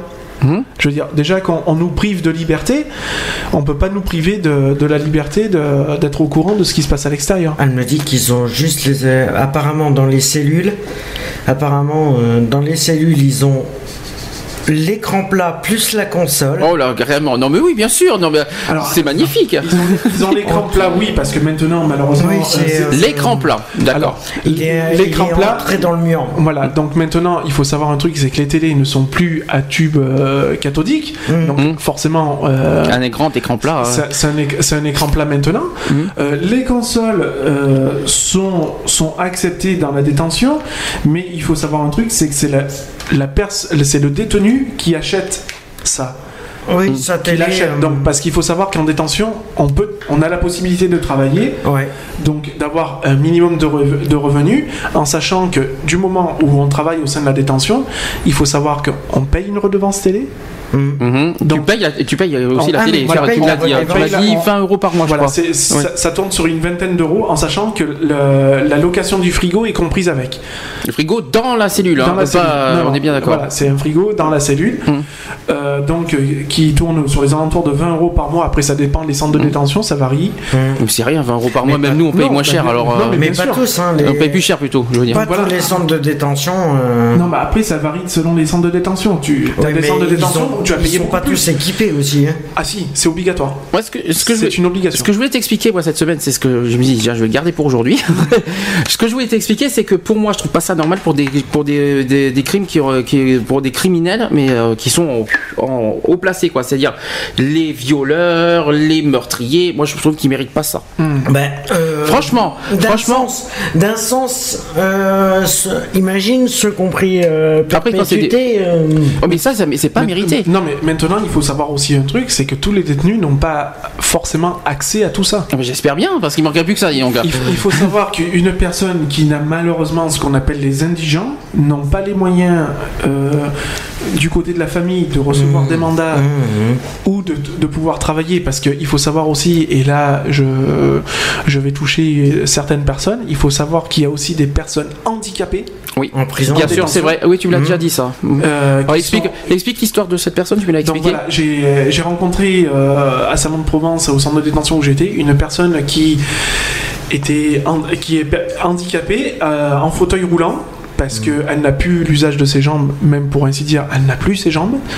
Donc euh, voilà, il faut savoir que les structures ne sont pas du tout adaptées. Ah ben c'est sûr que Il là faut les, savoir les maisons d'arrêt ne sont pas adaptées du tout c'est puisque comme- Là où je, là où je râle un peu, c'est qu'on m'explique comment on fait pour passer un fauteuil roulant dans une cellule de 9 mètres carrés. Mhm. Comment la personne fait pour bouger en sachant que dans la cellule, quand vous rentrez, je vais un peu vous faire un schéma comme ça à vue d'œil. Mhm. Donc à votre droite, vous avez les WC, Mhm. suivi juste à côté du lavabo euh, qui sert un peu à laver la vaisselle, à se raser, enfin voilà. Mhm. Vous, avez, de- vous avez en long le, le lit qui prolonge, et vous avez une banque, donc ce qu'on appelle la banque, c'est la table, la banque, et une petite armoire pour ranger le peu d'affaires que vous avez. Mais- et une table. Sauf qu'il faut pas oublier qu'il n'y a pas de privilégiés dans, le, dans, le, dans la prison. il n'y a pas de privilégié. C'est ça le oui, problème. Mais maintenant, voilà. Un handicapé en prison, ça reste- un reste prisonnier. en fauteuil roulant Hum. Fait Ouais, comment pour se déplacer dans 9 mètres carrés Mais le problème qui est, c'est que vrai- c'est vrai pour les handicapés, ils devraient faire des cellules adaptées ou des Alors, ou il- même les maisons il- d'arrêt il, est- adaptées. il est sûr que maintenant, euh, cette personne que j'ai connue avait accès, parce qu'il y a des ascenseurs, forcément, qui Mhm. sont prévus aussi pour, pour monter les chariots repas, donc ont accès à l'ascenseur. Mais euh, voilà, donc se mettre à la place de la personne qui est handicapée, Bien sûr. Qui est privée de liberté, Mhm. qui est privée d'espace vital, Qui physiquement est touché en plus. voilà, qui est physiquement touchée, je vous laisse imaginer, ne serait-ce qu'une seconde, l'état psychique de cette personne-là. Ah oui, Ah, j'imagine. le- Ah bah j'imagine. Voilà. Ah, Ah, je préfère, euh, euh, personnellement, j'imagine. ah bah, elle, pète un plomb. Ah bah, Moralement, elle pète un plomb complet puisqu'elle se sente. euh, Donc c'est sûr Encore que c'est sûr que l'handicap n'excuse pas la faute pourquoi cette personne Non. est rentrée. On est bien d'accord là-dessus. Euh, voilà. Mais maintenant, euh, là où il serait énormément euh, urgent de faire, c'est que les pouvoirs, les, les pouvoirs publics mettent, euh, euh, améliorent les structures à ce niveau-là. quoi. euh, vite fait, parce que moi, Hmm. ça va vite, hein, ça passe Ouais, vite. ça passe. Puis Euh, dire. Quelles sont les obligations des détenus? Alors les obligations des détenus sont d'avoir une activité euh, scolaire pour, Oui. Même pour les- à tout âge à tout âge. Scolaire. Scolaire. Donc, Euh, formation, euh, alors, euh, un Figure-toi minimum. qu'il y a un détenu. Un minimum. Donc, ne serait-ce que d'aller à la bibliothèque, c'est considéré comme une activité scolaire. D'accord. Voilà. Donc de lire tout ça. voilà, de, ouais, lire, de s'occuper. Il est conseillé aux détenus de C'est s'occuper. pas plus une obligation culturelle plutôt Parce que scolaire, c'est bizarre. Hein. Culturel, parce que- oui et non, mais il faut savoir. euh, voilà, c'est pour que justement pour éviter euh, les moments de solitude en fait. D'accord. Donc, euh, on oblige, entre parenthèses, parce que c'est c'est pas une obligation, c'est conseillé, Mhm. aux, aux détenus d'avoir une activité scolaire, culturelle ou autre. Il faut savoir que moi-même, j'ai quand même passé en détention un BEP de comptabilité. Euh, j'ai passé aussi un diplôme d'informaticien. Euh, donc voilà, j'ai eu accès à des formations. On a accès aussi aux ateliers euh, pour travailler. Donc c'est ce que je te disais tout à l'heure. Donc il y a beaucoup de choses qui sont, qui sont faites pour ça. Il y a ce qu'on appelle le, le quartier socio-culturel, Mhm. donc qui est un quartier euh, au sein de la détention. Et les détenus ont, ont y accès à. Alors, ça marche par bâtiment. Là où je suis allé à Saint-Nom-de-Provence, il faut savoir que c'est un centre de détention qui marche par trois bâtiments le bâtiment A, le bâtiment B, le bâtiment C. Mhm. Le bâtiment C est réservé à ceux qui travaillent au service général, donc qui s'occupent des plateaux repas, qui s'occupent de la buanderie, qui s'occupent euh, des, des sols. des sols, donc l'entretien euh, L'entretien des, des des- locaux de la Mhm. détention. Le bâtiment B est réservé principalement aux personnes euh, qui ont commis des actes de barbarie, de meurtre, de violence, etc. Et le bâtiment A est réservé aux personnes euh, qui ont commis des actes euh, sexuels sur euh, mineurs, mineurs de moins de 15 ans, etc. etc. Oui. Euh, Attouchement sexuel, alors, euh, etc. viol, Voilà. euh, Évidemment les tâches ménagères. Les tâches Oui, ménagères, oui. oui. Tu m'as parlé de la... chacun fait sa cuisine Oui, aussi. voilà. Alors cha- chacun a la possibilité de faire sa cuisine, euh, donc ou d'améliorer son repas, Mhm. en sachant qu'il y a un service qui s'appelle la cantine. Donc c'est, euh, on reçoit euh, deux fois par semaine un petit feuillet de 5 ou 6 pages où le détenu peut acheter de l'alimentaire. Mhm. Donc il a accès aux produits frais une fois par semaine. Il a accès au tabac. Il faut savoir que le tabac. euh, C'est tabou, on en reviendra tous à bout. voilà. mais pas en détention, je le rassure.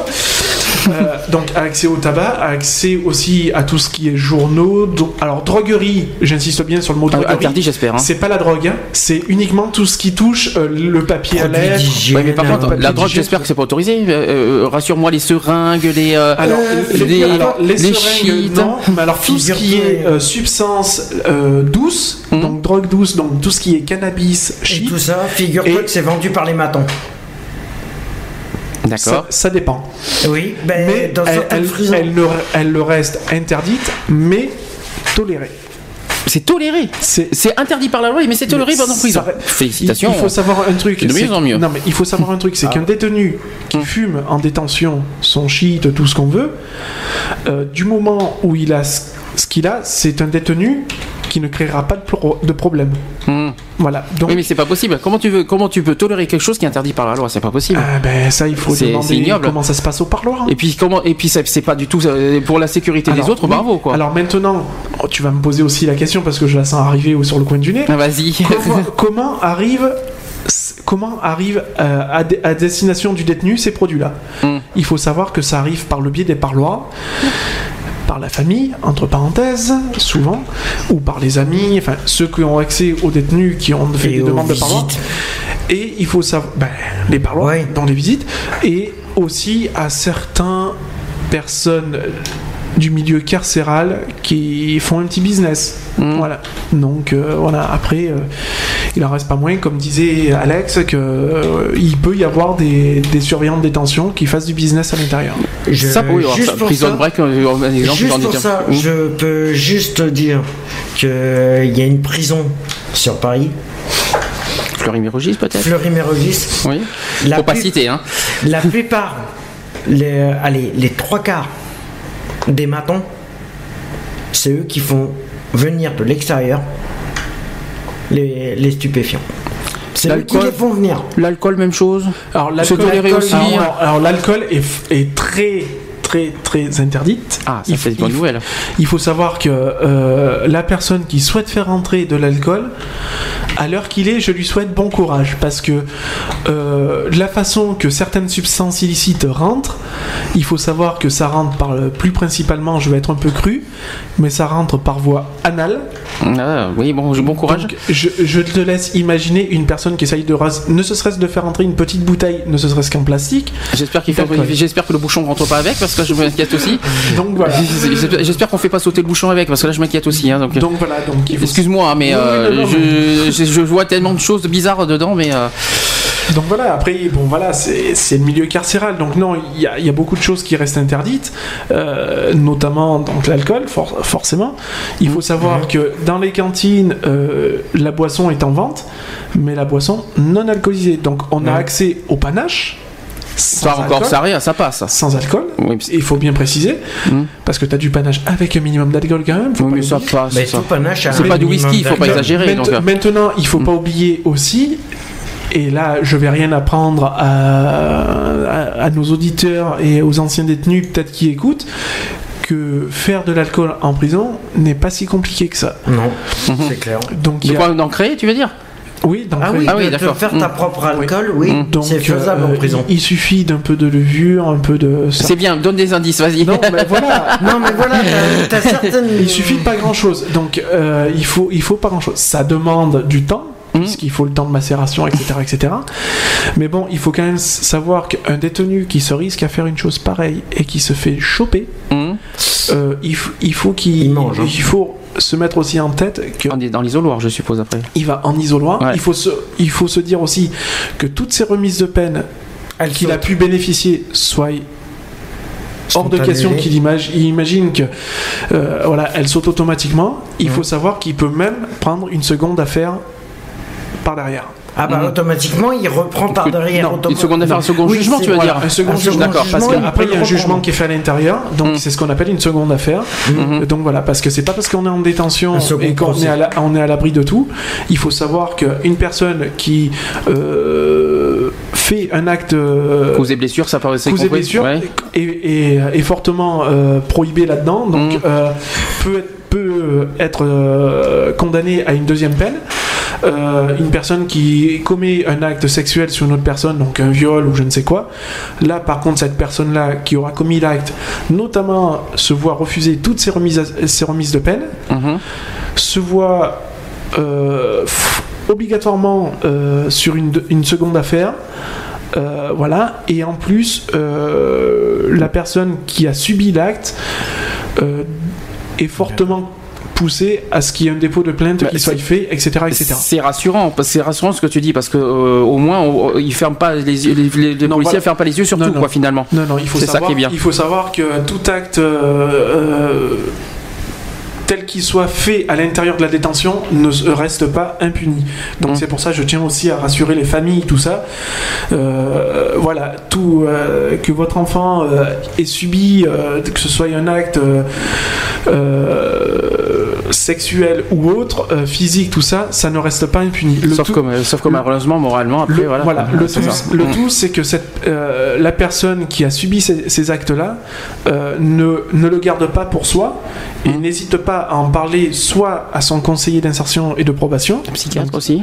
au psychiatre, au psychologue Mm. et même au, au corps, euh, au corps médical, ne serait-ce qu'une infirmière.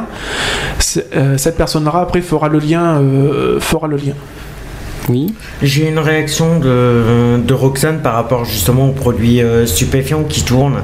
Elle dit que c'est pas logique que comme c'est interdit, c'est pas logique que ça tourne dans les prisons, puisque justement les détenus sont en prison parce qu'ils ont fait une connerie C'est ce que je voulais et dire. qui doivent assumer leur connerie et c'est pas la peine de C'est un petit peu, sont- parce c'est- qu'ils sont pas dans un hôtel 4 étoiles C'est un et petit ils peu- permettent pas de C'est un petit peu le message que j'ai essayé de faire comprendre, c'est-à-dire que selon le, voilà, le degré de, de- du crime qu'on a fait, on il y en a n'a pas le droit je- de se je- permettre de il y en a certains qui Là- méritent et là- pas. euh, Ouais, et là où je vais, je vais rajouter aussi un truc, il faut savoir que toute personne euh, euh, détendant de, de- de produits stupéfiants euh, sur elle en détention, Mm. il faut savoir qu'il y a des fouilles administratives qui sont faites euh, régulièrement en détention. Ah C'est bon là où on parlait justement des iris. Donc une, une, euh, une fou- alors La fouille, elle se fait Alors, avant d'aller en non. promenade. la fouille administrative, c'est une fouille surprise. Il faut savoir qu'aucun détenu N'est au courant. Ça, a peu, ça peut arriver à n'importe quel moment de la journée. Ça arrive principalement, de ce que j'en ai vécu, le matin, sur les coups de 5 heures du matin. Vous avez les iris qui débarquent. Ils ouvrent les portes. Vous avez 30 secondes pour vous habiller. Mm. et, sortent, et ils évacuent tout le monde en promenade. Et là, la fouille complète, et j'entends bien complète, de Mhm. la cellule est faite. Il faut savoir que vous avez votre café soluble qui est ouvert, vous allez retrouver votre café soluble renversé. Ah oui Ah bon Pour parce pour- parce que toutes les planques sont bonnes. Il faut savoir Ah oui, d'accord. euh, voilà, euh, les paquets de pâtes ouvertes, c'est viré. euh, les, Ah, mais ils éjectent il- tout. les fringues qui sont gentiment rangées proprement dans l'armoire, euh, vous arrivez, vous re- rentrez dans votre cellule, c'est Tchernobyl. hein, Oui, bah, c'est au cas où s'il y a une lime, des trucs comme ça, Voilà. quoi, des, des lames, des, Voilà, tout c'est ce que je te disais aussi tout à Il l'heure. devrait y avoir des fouilles aussi pour les visites, parce que. Alors, il y a une fouille qui est faite lors, pour les parloirs, Ouais. donc euh, qui est faite avant les parloirs. Donc, la per- le À détenu, l'entrée de, de la la- prison. la détenu- le, le détenu pardon, descend au parloir, subit une première fouille au corps complète, Mhm. donc à poil, Hum. Euh, donc euh, tout nu. Euh, je- Bonjour la dignité quand même, Oui. qui en prend un coup. Quand alors, c'est sûr que la dignité en prend un coup, mais voilà, malheureusement, alors en sachant qu'il est fortement aussi possible que si la personne est connue pour faire entrer des produits X ou Y, Ah, peut subir ce qu'on appelle un toucher rectal. Oh là là, ça va J'ai jusque là quand même. une Ça va jusque-là. Oh là là. Je- J'ai juste une précision. Tu me parlais des fouilles, justement. J'ai euh, Roxane qui me dit quand les détenus voient les, pag- les palettes de, de packs d'eau, ils savent très bien qu'il va y avoir une fouille. Ah bah après ça peut ça peut être des, des indices euh, Voilà. dans, dans- dans certaines centres Au de niveau des cuisines, ils le savent très bien que Alors, justement. s'ils voient les packs d'eau tombe- sur une palette, ils Oui, savent très après- bien que. Alors plusieurs choses. Alors là, ça tombe très bien qu'on parle de qui parle de cuisine. Plusieurs choses. Niveau, alors, euh, d'abord au niveau de l'hygiène. Est-ce que l'hygiène générale est, est assez euh, adaptée? Alors Ça il faut, il, les, il faut savoir un truc, c'est que la détention met à disposition des détenus toutes les semaines Hum. un pack d'hygiène, donc qui correspond, qui contient du dentifrice, du savon, un gel shampoings, douche, peut-être du shampoing, Hum. Du, pa- rasoir du papier WC, des rasoirs Bien jetables. Hum. euh, le, strict minimum euh, pour l'hygiène. Voilà. Et l'hygiène, euh, je, je vous parlais aussi. Alors ça, c'est pour l'hygiène corporelle. Ça, c'est voilà du détenu. Et pour l'hygiène de, le- le- Des en général de, de la prison. De la prison. Est-ce alors, que ça T'as va des personnes, Alors, t'as des il- détenus désignés pour. voilà, euh, il faut savoir qu'il y a un service général, donc Ouais. il y a des détenus qui sont qui travaillent pour entretenir les locaux, Mhm. donc qui qui dit nettoyage des locaux dit entretien des couloirs, des cages d'escalier, des rambardes, de, de tout, quoi, je veux dire. Mais pas des cellules. Euh, mais en aucun cas des cellules. Les cellules sont nettoyées par le détenu. Par le détenu. Ça, c'est logique. C'est normal. Ça, je Voilà. pense- sache que c'est tout à fait Maintenant, normal. il y a des oxydèles. Mhm. Donc des oxydèles, c'est les personnes qui distribuent les plateaux repas le soir et le midi, Mhm. qui eux sont euh, en plus de cette tâche-là, doivent entretenir l'aile, donc nettoyage de la coursive, nettoyage des locaux de vie, donc ce que j'appelle des locaux de vie, c'est la cuisine collective, Mhm. parce qu'il y a une cuisine collective. La Et la, et la salle commune. La salle commune, donc c'est soit pour manger, Ou soit soit pour, pour, euh, pour jouer aux cartes, pour euh, voilà. C'est là où je voulais revenir aussi, c'est sur la nourriture. Alors, euh, tu m'as dit que bon déjà il y, y y y a deux moyens. Tu m'as dit que d'une on peut faire sa cuisine, Oui, donc ça c'est peut-être. possible. Mais ce que tu m'as inquiété là, tu me dis qu'on, euh, que si jamais on décide de manger, euh, euh, voilà normal. Alors. Ce qui m'a inquiété c'est le coup de, de- tu m'as dit, alors ça ça ça, m'a tué quand tu m'as dit ça. Excusez-moi, mais ça ça, ça c'est quelque chose que je comprends pas. Des côtes de porc vapeur. Alors, Oui. alors là c'est écœurant. Excusez-moi, il faut, mais il faut savoir un truc, c'est qu'en détention, la cuisine, c'est pas comme à la maison, on prend pas la côte de porc avec un filet d'huile d'olive sur une poêle et on non fait mais, quand ça. même, non mais vapeur quand Ah même. non, euh, Il faut savoir que c'est des grosses cocottes. Alors, Mm. ouais, à l'usine, ça marche comme ça. Mhm. Moi, maintenant, de ce que j'en sais dans, dans les chariots de distribution de repas, parce que Mhm. en détention, on reçoit les repas dans des barquettes. Donc on appelle ça la gamelle, c'est pour ça qu'on a surnommé ça comme ça, c'est dans, dans des barquettes. Et il faut savoir que c'est rentré dans les chariots et tout ça est cuit à la vapeur. C'est là que je comprends pas. Je vais, je vais me permettre de dire un truc. C'est là que je euh, ne comprends pas. C'est-à-dire que d'un sens, d'un côté, vous avez alors les bouquins, les bibliothèques, la télé, Mm. le machin ici et là, et à côté la, la bouffe pas terrible. Alors que le- la priorité numéro Alors- un, c'est la santé quand Alors, même. ju- Ouais. juste- justement, alors c'est là où, euh, où même nous, c'est d'où où il y a souvent des émeutes par rapport à ça, parce que Mm. les émeutes principalement viennent par rapport au repas. À des Il, il faut savoir que euh, il y a des organismes qui s'occupent, donc des sociétés euh, extérieures, qui s'occupent de la nourriture, comme il y a une société qui s'appelle IDEX qui s'occupe de tout ce qui est euh, électricité à l'intérieur de la détention. Euh, main- maintenant, voilà, cette société-là euh, fait ses plateaux repas. Euh, alors, me demandez pas le nom de la société, je m'en rappelle pas. Non, mais c'est pas grave. Mais, Non, mais bon, Pas de après, voilà. euh, mais bon, euh, voilà, il, il, euh, il faut savoir que euh, c'est une, c'est une entreprise qui ne fait que ça. Donc, elle fait à la fois les détentions, à la fois, ça peut arriver qu'elle fasse les milieux scolaires. Mhm. Il y a certains milieux scolaires qui travaillent avec cette, euh, cette entreprise-là. Donc, c'est des repas, oui, voilà, qui sont, qui sont pré-cuits euh, chez eux, horreur. mais qui sont finis de cuire à, À la vapeur. vapeur, C'est dégueulasse. à la- à- à- au centre de détention. Des légumes encore, d'accord, mais la viande, pitié. Alors, voilà, après, il, faut, il faut savoir aussi que euh, les dé- rien n'empêche le détenu à prendre la nourriture et à la refaire elle-même. Ne ce serait-ce que de prendre. euh, Vous avez la- quand même- il y a quand même des plaques électriques, des, oui, des gaz alors, et tout oui, ça. Il faut, sa- il faut savoir que. euh, Ça fait peur, quoi. Il faut savoir que les détenus euh, disposent d'une plaque électrique euh, Mm. dans leurs cellules. Mm. Puis- puisque euh, il faut savoir que on va parler, on va faire un très grand bond en arrière. Il faut savoir qu'il y a des années en arrière, euh, dans les prisons, les plaques électriques n'existaient pas. Bien sûr. Donc on appelait était interdite. Donc c'est ce qu'on appelait des totos. En fait, les totos, donc ça, ça reste des, des, des moyennes cuissons euh, sauvages. Donc ça peut être sous format de lampe à huile. Et il faut savoir que maintenant c'est fortement interdit parce que ne ce serait-ce que pour l'hygiène dentaire, il faut savoir qu'une personne qui fait cuire euh, son, qui fait chauffer son eau pour son café euh, par des moyens comme ça, son expérience, son expérience de vie dentaire est très minimisée quoi. Donc c'est-à-dire que en moins de 6 mois, elle peut perdre toutes ses dents D'accord. par l'oxydation. Mhm. Donc voilà. Donc euh, voilà, c'est pour ça que maintenant il est mis à disposition euh, des, des plaques électriques. Donc si le détenu n'a pas les moyens de s'en payer une, il en est mis à disposition gracieusement. Dans la cuisine collective. Alors, soit dans la cuisine C'est dans les collective, cuisines collectives. soit à ce moment-là, c'est le chef de détention, Oui, s'il qui, y en a euh, oui. en, stock, qui peuvent en faire bénéficier. Parce qu'il faut savoir un truc, c'est comme moi, je- j'avais, je vais me faire un peu engueuler, mais j'avais quatre plaques de cuisson dans la cellule. Mhm. Donc je tournais avec quatre plaques électriques dans la centrale. Ça va, c'est la fête, hein, c'est c'est bien. Et- Oui, mais ouais, oui, mais quand on oui, mais son- n'était pas tout seul dans la cellule. c'est En ça. centre de détention, si, je suis tout seul. Mais il faut Oui. savoir un truc, c'est quand tu fais des repas collectifs, parce que forcément, quand on est en centre de détention, on crée des liens avec d'autres dé- dé- Mm. d'autres détenus. Donc, quand on se, dé- quand on, on- on décide, ne ce serait-ce que de se faire des pizzas, des gâteaux, Oh là là, et j'en passe, c'est et pas j'en- vrai. et j'en passe, euh, il faut, il faut, Là, j'ai mal à la gorge, là. il faut un minimum de, de quoi faire. Ce que je vais- bon, c'est vrai que dans un sens, moi, ce que je voulais dire, dans un, ce que je vais expliquer, c'est que moi, la, la priorité pour moi d'un détenu, malgré quel que soit, de toute façon, son, son délit, euh, son sa crime, tout ça, la santé. Je suis désolé. Ça reste quelque chose de ça reste-. Voilà, la- une personne a le droit de mourir. Une personne, on, ne va pas faire mourir malgré les crimes. La santé et la sécurité. Pour le reste, euh, le reste, franchement, les prix, les machins privilégiés. ah, vas-y, j'ai jamais demandé que ça y est, magret de canard, pizza, euh, ça va. Non mais non mais faut pas exagérer non plus quoi.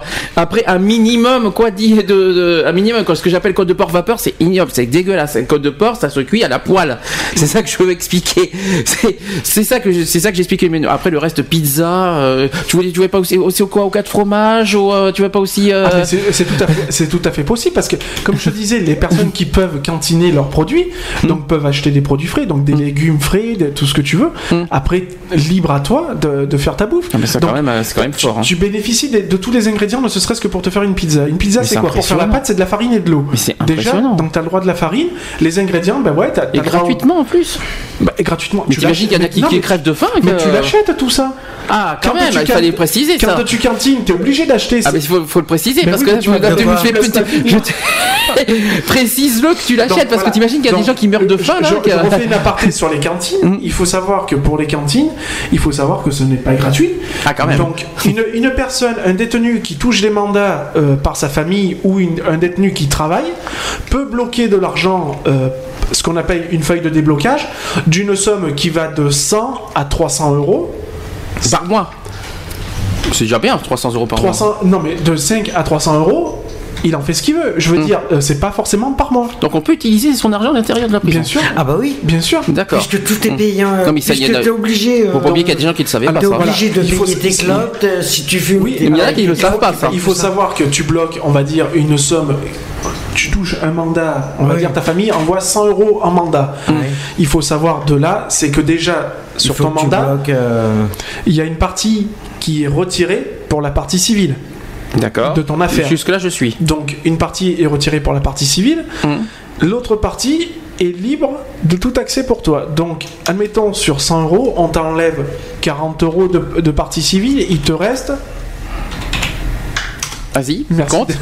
Vas-y, 100 euros, tu enlèves 40 euros, ça il fait reste 60 pour moi. 60 il euros. reste 60. Donc il reste 60 euros. Sur ces 60 euros là, c'est ce qui te reste pour cantiner. Donc on te donne ton, ta feuille, ton calepin de cantine. Mhm.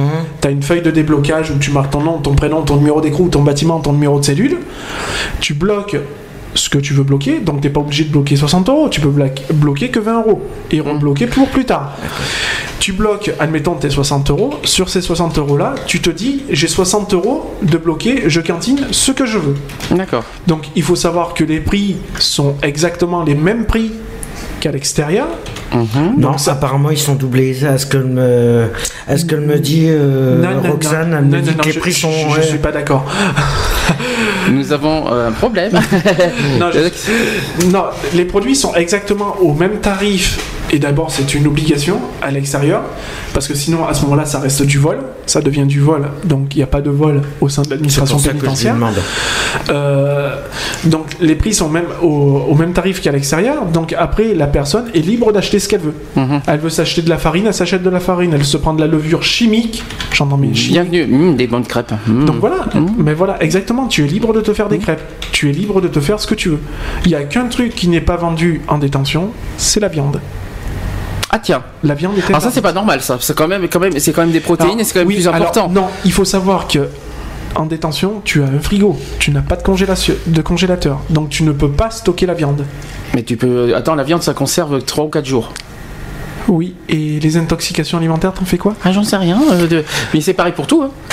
Eh ben, C'est pareil pour tous les aliments. Hein. Oui, après, après on va, on va, si on prend la- un exemple sur du jambon euh, sous, sous vide, t'as quand même des dates de péremption. Donc c'est un produit frais que tu peux acheter, mais que tu peux conserver jusqu'à une certaine date. Et à ce que je sache, dans un frigo il y a un fraiseur. Oui, un fraiseur n'est pas un congélateur. Non, mais ça tient quand même pas mal de temps sur les, sur les viandes. Oui. Au moins la semaine. Oui. Figure-toi que là, je viens d'aller sur, euh, sur internet et je te dis que les dé- je te lis le titre. hein. Les détenus payent leur nourriture moins cher qu'en supermarché. Ah bon, voilà autre chose encore. Ça, ça dépend des produits. Et Ça dépend des produits.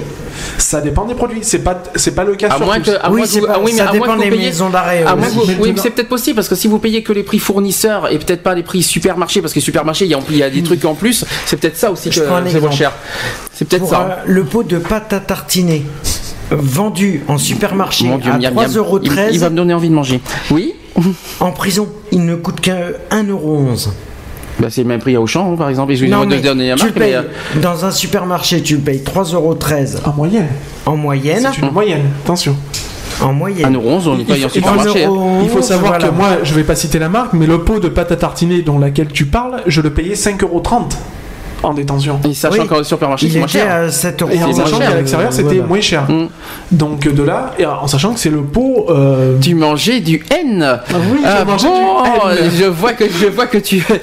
Et je vais même te dire, j'en, faisais beaucoup. euh, je faisais pas que manger un. Ah, plusieurs, d'accord. Je vois D'où ma prise de poids. Euh, Elle me dit que Roxane, à, à la prison de Tarascon, Oui. ils ont pas les mêmes prix qu'à l'extérieur. Ah, c'est possible, hein. Alors maintenant, tout. Après, ça Attends. dépend les maisons d'arrêt. voilà, tous les, tous les tarifs varient selon les centres de détention et les maisons d'arrêt. Il faut savoir que ce soit une maison d'arrêt ou un centre de détention, les prix ne sont pas les mêmes. D'accord. Donc voilà, parce qu'il il faut savoir qu'en maison d'arrêt, euh, le système est le même, sauf que tu as accès à beaucoup plus de produits en maison d'arrêt que en centre de détention. D'accord. Voilà, il faut savoir qu'en maison d'arrêt, euh, moi j'ai eu l'occasion d'acheter un poste un poste radio cassette laser. Oh là là, les bonnes vieilles postes. Donc, euh, Les MP3, non Donc, euh, oui, c'est- mais alors qu'il est, ça doit être possible. D'accord. moi, à l'époque, c'était pas possible. Euh, donc, j'ai acheté ce poste-là. Donc, euh, le principe était le même. Je demandais au, au cantinier de, donc de, de me bloquer une certaine somme pour faire une cantine exceptionnelle. Donc, ce qu'on appelle cantine exceptionnelle, c'est pour les produits comme ça. Cantine exceptionnelle, d'accord. Donc les cantines exceptionnelles, c'est tout ce qui, si tu veux un radio réveil, si tu veux un poste, si tu veux une console, si tu veux un ordinateur, si tu veux... Voilà.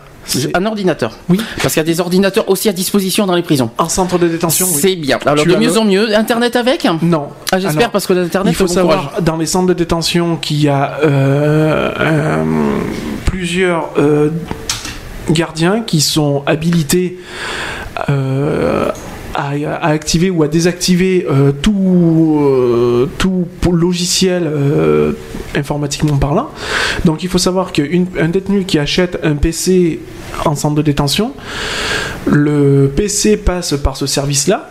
T'as oublié qu'il y a la Wi-Fi. Hein Oui, mais alors il faut, il faut te dire un truc, c'est que tout programme est, fort, est obligatoirement retiré, donc les ports USB sont retirés, ouais.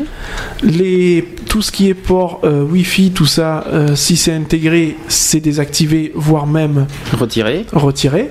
Donc tu n'as euh, aucune possibilité, à preuve du contraire, jusqu'à maintenant, je j'en ai pas entendu parler, Mhm. mais tu n'as aucune possibilité d'avoir un accès à Internet. Donc on a droit à la télé mais pas à Internet. Est-ce que c'est normal Non, non. C'est pas normal. Dans un sens, il, faut, il faut savoir qu'un truc, c'est que si tu as accès à Internet, tu as accès à beaucoup de choses. Il faut savoir que quand même, on te prive de tout accès à l'extérieur. Donc, Ah, MSN et commu- tout ça. Voilà. Ah oui, oui, contact, tu veux dire tout Si ce moi je veux, contact. si je veux faire des représailles à une personne à l'extérieur, Internet me reste le meilleur moyen en détention. Oui, tu veux dire euh, qu'il n'y ait pas de contact à l'extérieur avec la famille et tout Voilà. ça, quoi. Forcément, logique. Donc voilà. Mm. Rien que pour ça, ça suffit pour, euh, pour tout désactiver. Mm. Bon, maintenant, il faut savoir aussi que, puisqu'on a parlé des produits stupéfiants en détention, il faut savoir qu'il y a d'autres produits qui circulent en détention. Il faut savoir que le portable est interdit. Ah oui, logique, Oui, normal. ben, c'est pas ce que j'ai connu moi, mais bon. Voilà. Pardon, Ah tu, bah, as- tu as- tu avais quoi? Tu avais le téléphone portable en prison? J'ai connu certains détenus qui avaient un Qui portable. avait le portable, mais c'est un- parce qu'il l'a eu de l'extérieur. C'est automatiquement. il Oui, y a c'est c'est toujours, de un, l'extérieur. non, mais c'est toujours un produit Mais par qui rentre par c'est l'extérieur. normalement, c'est hyper interdit ça. Mais c'est C'est hyper interdit. T'as aucun, droit de contact à l'extérieur Non, mais Il mange. pas vu, pas pris. C'est-à-dire? Pas vu, pas pris. Pas vu, pas pris. Mais Tu pas vas, vu, pas tu, vas, tu D'accord. vas au parloir. Hmm. Tu vas au parloir. Tu as ton ami qui est en détention, tu viens et tout, il te dit ouais putain tu peux pas me faire rentrer un- tu peux pas me me ramener un petit portable et tout, il va te faire rentrer un portable. Toi ce portable en tant que détenu, faut bien que tu le places quelque part pour pas Mm. te faire choper avec.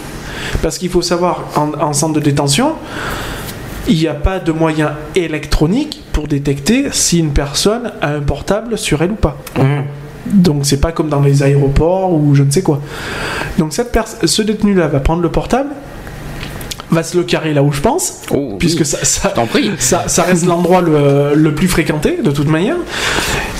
Et après, une fois qu'elle a passé la fouille, Mhm. parce que si la fouille, elle ne peut être que corporelle, donc c'est-à-dire un simple palpage, Hum.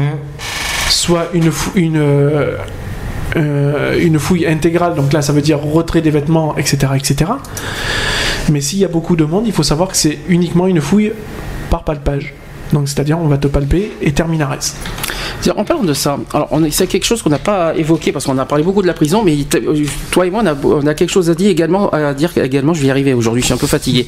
Sur euh, la- l'autre truc, aidez-moi. Mince, Oui. euh, quand tu te fais arrêter, la garde à vue. À Alors vue, là, oui. il y a des choses à dire là-dessus aussi, parce que franchement, euh, il y a des limites là Alors, aussi. il faut savoir que les, les méthodes de garde à vue varient selon euh, les forces de l'ordre, et là ça, ça va paraître euh, cruel ce que je vais dire, varient selon les forces de l'ordre qui, qui vous interpellent en fait. Mm. Donc si tu te fais arrêter par la nationale et que tu te fais arrêter par la gendarmerie, va falloir faut savoir que ça va être deux mises en garde à vue complètement différentes. Moi qui a été mise en garde à vue par la gendarmerie, j'ai été entre parenthèses, agréablement surpris. Euh, faut, faut dire que j'ai passé, T'en as, as, de la chance d'être agréablement passé, surpris. j'ai- j'ai pas- j'ai passé 24 heures de garde à vue. Hmm. Ça reste la garde à vue, donc forcément, euh, un tu rentres dans un milieu, dans une geôle, donc Mhm. ça reste froid, humide, tout ce que tu veux. Ils sont super secs avec toi, puisqu'ils sont pas là non plus pour te souhaiter la bienvenue. Mhm. Euh, maintenant, euh, il faut savoir que moi j'ai été euh, lors du repas, ils sont venus me chercher donc pour me pour me faire manger parce qu'ils sont obligés de te donner un repas. C'est Eh ben, c'est faux, c'est pas mon cas. J'expliquerai mon, mon cas après, hein, parce Donc, que ils quelque chose à dire là-dessus. Ils m'ont servi un repas. Mm. Après, ils m'ont, retourné donc dans la geôle. Mm. Et il faut savoir que eux, au-dessus, se faisaient un petit repas pizza, tout ça, nanani, nanana.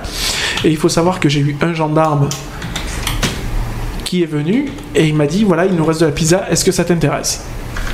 Eh ben, punaise, on, va pas, on va pas cracher dessus. Alors moi j'ai- plein de choses à dire sur la garde à vue. J'y étais deux fois, mais pour des choses que je n'ai pas commis. Sur- Le deuxième c'était pour euh, parce que j'étais euh, j'étais en crise de nerfs. Bon bref j'ai pas envie de, de- de détailler. Sur le premier j'ai pas envie d'en parler. C'est un petit peu privé sur quelque chose que je n'ai pas commis. C'est quelque chose que je n'ai pas commis. J'ai été en garde à vue euh, contre mon gré, mais c'est pas grave. Mais j'ai eu une expérience là-dessus à Bordeaux bien sûr. Et franchement, franchement, d'une part, très mal. déjà, ils te regardent de travers, ils te traitent de, comme, des, comme un camp, comme si tu étais un détenu, un machin ici et là. Moi, je trouve ça, pas, je trouve ça dégueulasse. Ils t'obligent à te mettre nu. La fouille, déjà, c'est- je trouve ça ignoble parce que pour un, euh, pour- je peux expliquer, mais je ne veux pas dire pourquoi. On m'a accusé d'un- vol, d'avoir volé un portable qui, qui m'appartient. C'est fort, hein, avouez que c'est fort.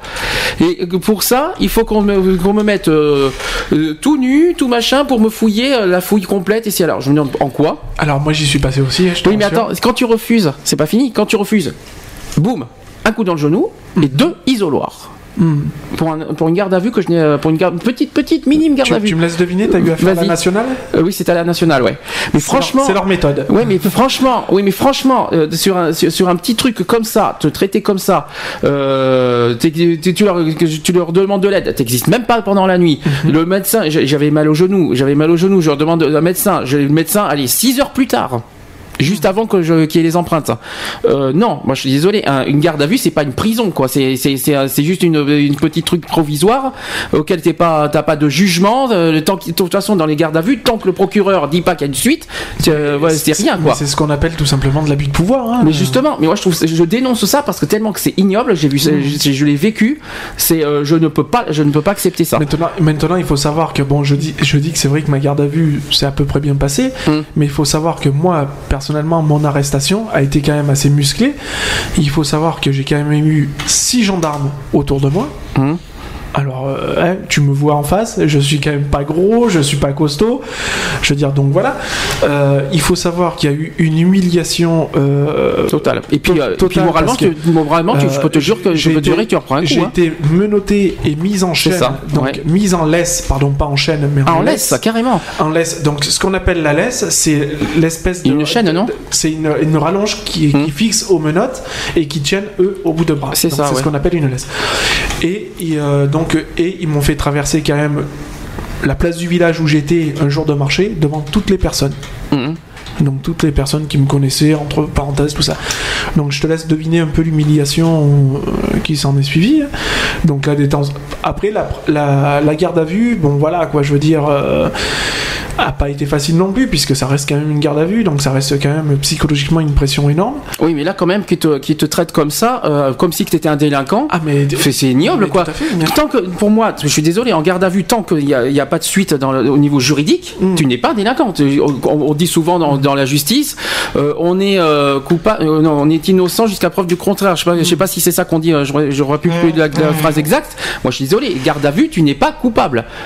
Ah ben de toute manière, mais- Ah non, Non, non, non. c'est la justice qui rend coupable. Ce Oui. n'est pas la police. Euh, la police oui. font de l'abus du Même pouvoir. Et la police, et la police, moi, je trouve qu'ils ils abusent de leur pouvoir. C'est la, pour moi, la prison, c'est la justice. Ce n'est pas la police. même un prévenu qui rentre en détention provisoire n'est pas considéré comme coupable. Hmm? Un garde à vue n'est pas coupable, c'est Voilà. le procureur qui décide. C'est-à-dire que euh, à la fin de la de la garde à vue, il y a bon, il y a une comment s'appelle un- une convocation avec la, la, gen- la police en gendarmerie et ils appellent le procureur, le procureur décide suite ou pas suite. Ah tout à fait. Voilà, donc c'est le procureur qui décide, c'est pas la police. De toute manière, déjà, avant de passer devant le procureur, tu passes devant un juge des libertés c'est qui ça. lui, qui lui dit si tu es apte, si tu peux rentrer chez toi et rester en, libération provisoire le temps de ton procès, Mhm. soit c'est lui qui dit moi je ne veux pas le voir dehors, je demande sa mise en examen direct. Mhm. Donc à ce moment-là, le dossier remonte au procureur et le procureur dit bon ben ok, mise en examen et là tu rentres en détention provisoire. C'est ça. Voilà. Jusqu'à Sauf- preuve du contraire. Sauf que garde à vue, c'est pas une détention provisoire ce pour n'est moi. pas une C'est détention juste- c'est ça, c'est ça. Et d'ailleurs, euh, garde à vue, euh, on a droit à un avocat, je crois. Oui, maintenant, Il me oui. semble. Et une Alors, heure, non on- Oui, alors on peut. euh, T'as le droit de Quand- passer quand- un. quand Je crois que c'est au bout d'une heure, je crois. Quand tu es arrêté, tu, euh, tu dois demander immédiatement, quand tu arrives dans les locaux de la police, tu dois demander immédiatement la, présence de ton avocat. Alors si Oui. tu n'en as pas un, t'en Non, un d'office, d'office. voilà, c'est ça. Voilà. Et ils peuvent pas t'interroger tant que l'avocat n'est pas présent. Donc il fait que je dénonce ça parce que moi je trouve bon la prison c'est autre chose mais la garde à vue Voilà. c'est encore autre chose et je Moi, il vous faut, dire il faut il faut que savoir qu'à l'époque où j'ai été arrêté, euh, ce truc-là était passé donc de l'avocat. Et il faut savoir un truc, et c'est là où j'ai été un peu mis, où j'étais un peu en colère envers la gendarmerie, parce qu'ils n'ont pas été professionnels de ce côté-là. C'est qu'ils se sont bien cachés de me dire que j'avais le droit à un avocat. d'accord. Donc voilà. Donc ne serait-ce que déjà là, il y a déjà un vice de procédure. Parce que quand on t'arrête, on est censé te, te lire tes droits. Bien. Et quand on te lit pas tes droits, voilà. On connaît tous l'histoire. hein. Est-ce que vous voulez faire une, un mot de conclusion? Parce que l'heure tourne très vite, il est 17h35. c'est pas pour vous dire. Oui, Euh, est-ce moi, que- juste la conclusion est de dire surtout, voilà, je, je tiens à rassurer les personnes. euh, ne croyez pas que euh, les détenus qui, euh, ont, qui bénéficient de tous ces privilèges, euh, ne croyez pas que c'est un centre de vacances, quoi. Je veux dire, Mm. ça, ça reste quand même un milieu euh, très dur. Euh, même moi, j'en garde des séquelles assez, assez vives encore. Euh, voilà, Je veux dire, euh, on n'est pas personne n'est à l'abri par contre, et là je sensibilise surtout les jeunes et les moins jeunes parce qu'il faut savoir que j'ai côtoyé aussi beaucoup de personnes âgées en détention. J'ai quand même été auxiliaire de vie au centre de la détention où j'étais, donc je m'occupais des personnes qui n'étaient pas à même de se laver ou autre. Euh, donc voilà, j'a- j'appelle surtout les, les jeunes, quoi. Je veux dire, voilà, faites gaffe, quoi. La, la moindre connerie peut vous coûter très cher, à la fois pour vous et sur votre vie entière, quoi. Parce qu'une fois que vous avez un casier judiciaire, c'est à vie. Mhm. Voilà, moi j'ai la chance, et Dieu merci pour l'instant d'avoir une révision de procès, parce qu'il y a des vices de procédure, il y a beaucoup de choses, il y a des vices de forme et tout. Euh, donc, qui, normalement devrait me blanchir totalement. Donc, euh, ma première demande sera bien sûr la- l'annulation de mon casier judiciaire. Donc, je, euh, ça sera ma, ma, principale demande. Mais voilà quoi, sachez qu'une fois que votre casier, votre casier judiciaire est noirci, c'est à vie. Il n'y a pas de retour possible. Et après, vous, avez, vous, avez, vous devez affronter le regard des gens et, et tout ce qui s'ensuit. Quoi, je veux dire. Après, au niveau de, de la société, vous, vous êtes euh, déjà que vous êtes, on est rejeté par la société parce qu'on a commis un délit. Vous êtes d'autant plus, encore plus rejeté par la société avec un casier judiciaire à vie, même si vous êtes dehors. Mais c'est bien. moi, ce que je veux juste te dire, c'est que c'est vrai qu'une fois que tu as fait ta peine, par exemple, si tu en as pris pour. Allez, euh, je vais te donner une, une peine au hasard, tu en as pris pour 7 ans. Mhm. Bon, je sais que personnellement. euh, tu fais pas ta peine Alors, il faut, il faut- intégrale. voilà, il faut savoir qu'une personne qui rentre, qui est primaire, donc qui rentre pour la première fois en prison, une personne qui prend 7 ans de détention, ne fait pas 7 ans. Elle n'en fera que 6, voire 5. voire, Parce euh, qu'elle bénéficie automatiquement des remises de peine. automatiquement. Alors, Et euh, voilà, c'est que après, pour une fois que tu sors par contre, que tu que es en prison et que tu sors de prison automatiquement pour te réinsérer, c'est Ouais. très chaud pour La, la, du dé- la boulot dé- parce la pri- que- la prison n'est pas un centre de vacances. C'est tout ce que je voulais dire, quoi. Parce que faut, faut, faut, faut pas se mettre ça dans la tête, quoi. Je veux Ah non, c'est clair. Euh, c'est un, lieu qui reste quand même très froid, très grave. Et euh, quand je te disais qu'on apprend beaucoup sur nous-mêmes et beaucoup sur les autres, euh, certes, ça reste pour moi une, très bonne expérience parce que bon, euh, j'ai appris beaucoup sur moi-même et sur les autres. Ça reste une leçon de vie, mais je ne le souhaite à personne. Et voilà, quoi. Ce n'est vraiment pas un centre de quoi. C'est sûr. Eh ben c'est bien tout ça. Bon alors, euh, je pense que vous avez vu que l'heure passe très vite. Euh, donc déjà les actus politiques euh, LGBT que j'avais prévus, je les ai reporte la semaine prochaine parce que je ne peux pas faire autrement. Euh, on va quand même finir euh, l'émission avec en parlant. Il y, a, il y a plusieurs journées mon- mondiales à parler et on a Capasso à parler. euh, le ressenti de la semaine dernière. On va finir avec ça et euh, je vais mettre une pause que tu m'as tu m'as fait découvrir. Sniper. Pause musicale Pause musicale, sni- euh, Sniper euh, sans Oui, repère. Est-ce que tu peux m'expliquer Sniper sans repère. Euh, voilà, donc euh, j'aime beaucoup cette musique parce qu'il y a beaucoup de paroles poignantes, notamment la séparation de, de la, la vie familiale. Donc je pense que c'était, ça rentrait pas mal en concordance avec le milieu carcéral, donc la séparation avec la famille pour le détenu du moins. Et puis bon ben voilà aussi pour aussi personnellement parce que voilà quand il manque euh, des êtres chers, donc euh, voilà une petite pensée euh, notamment à mon papa. Retrouvez nos vidéos et nos podcasts sur www.equality-podcast.fr.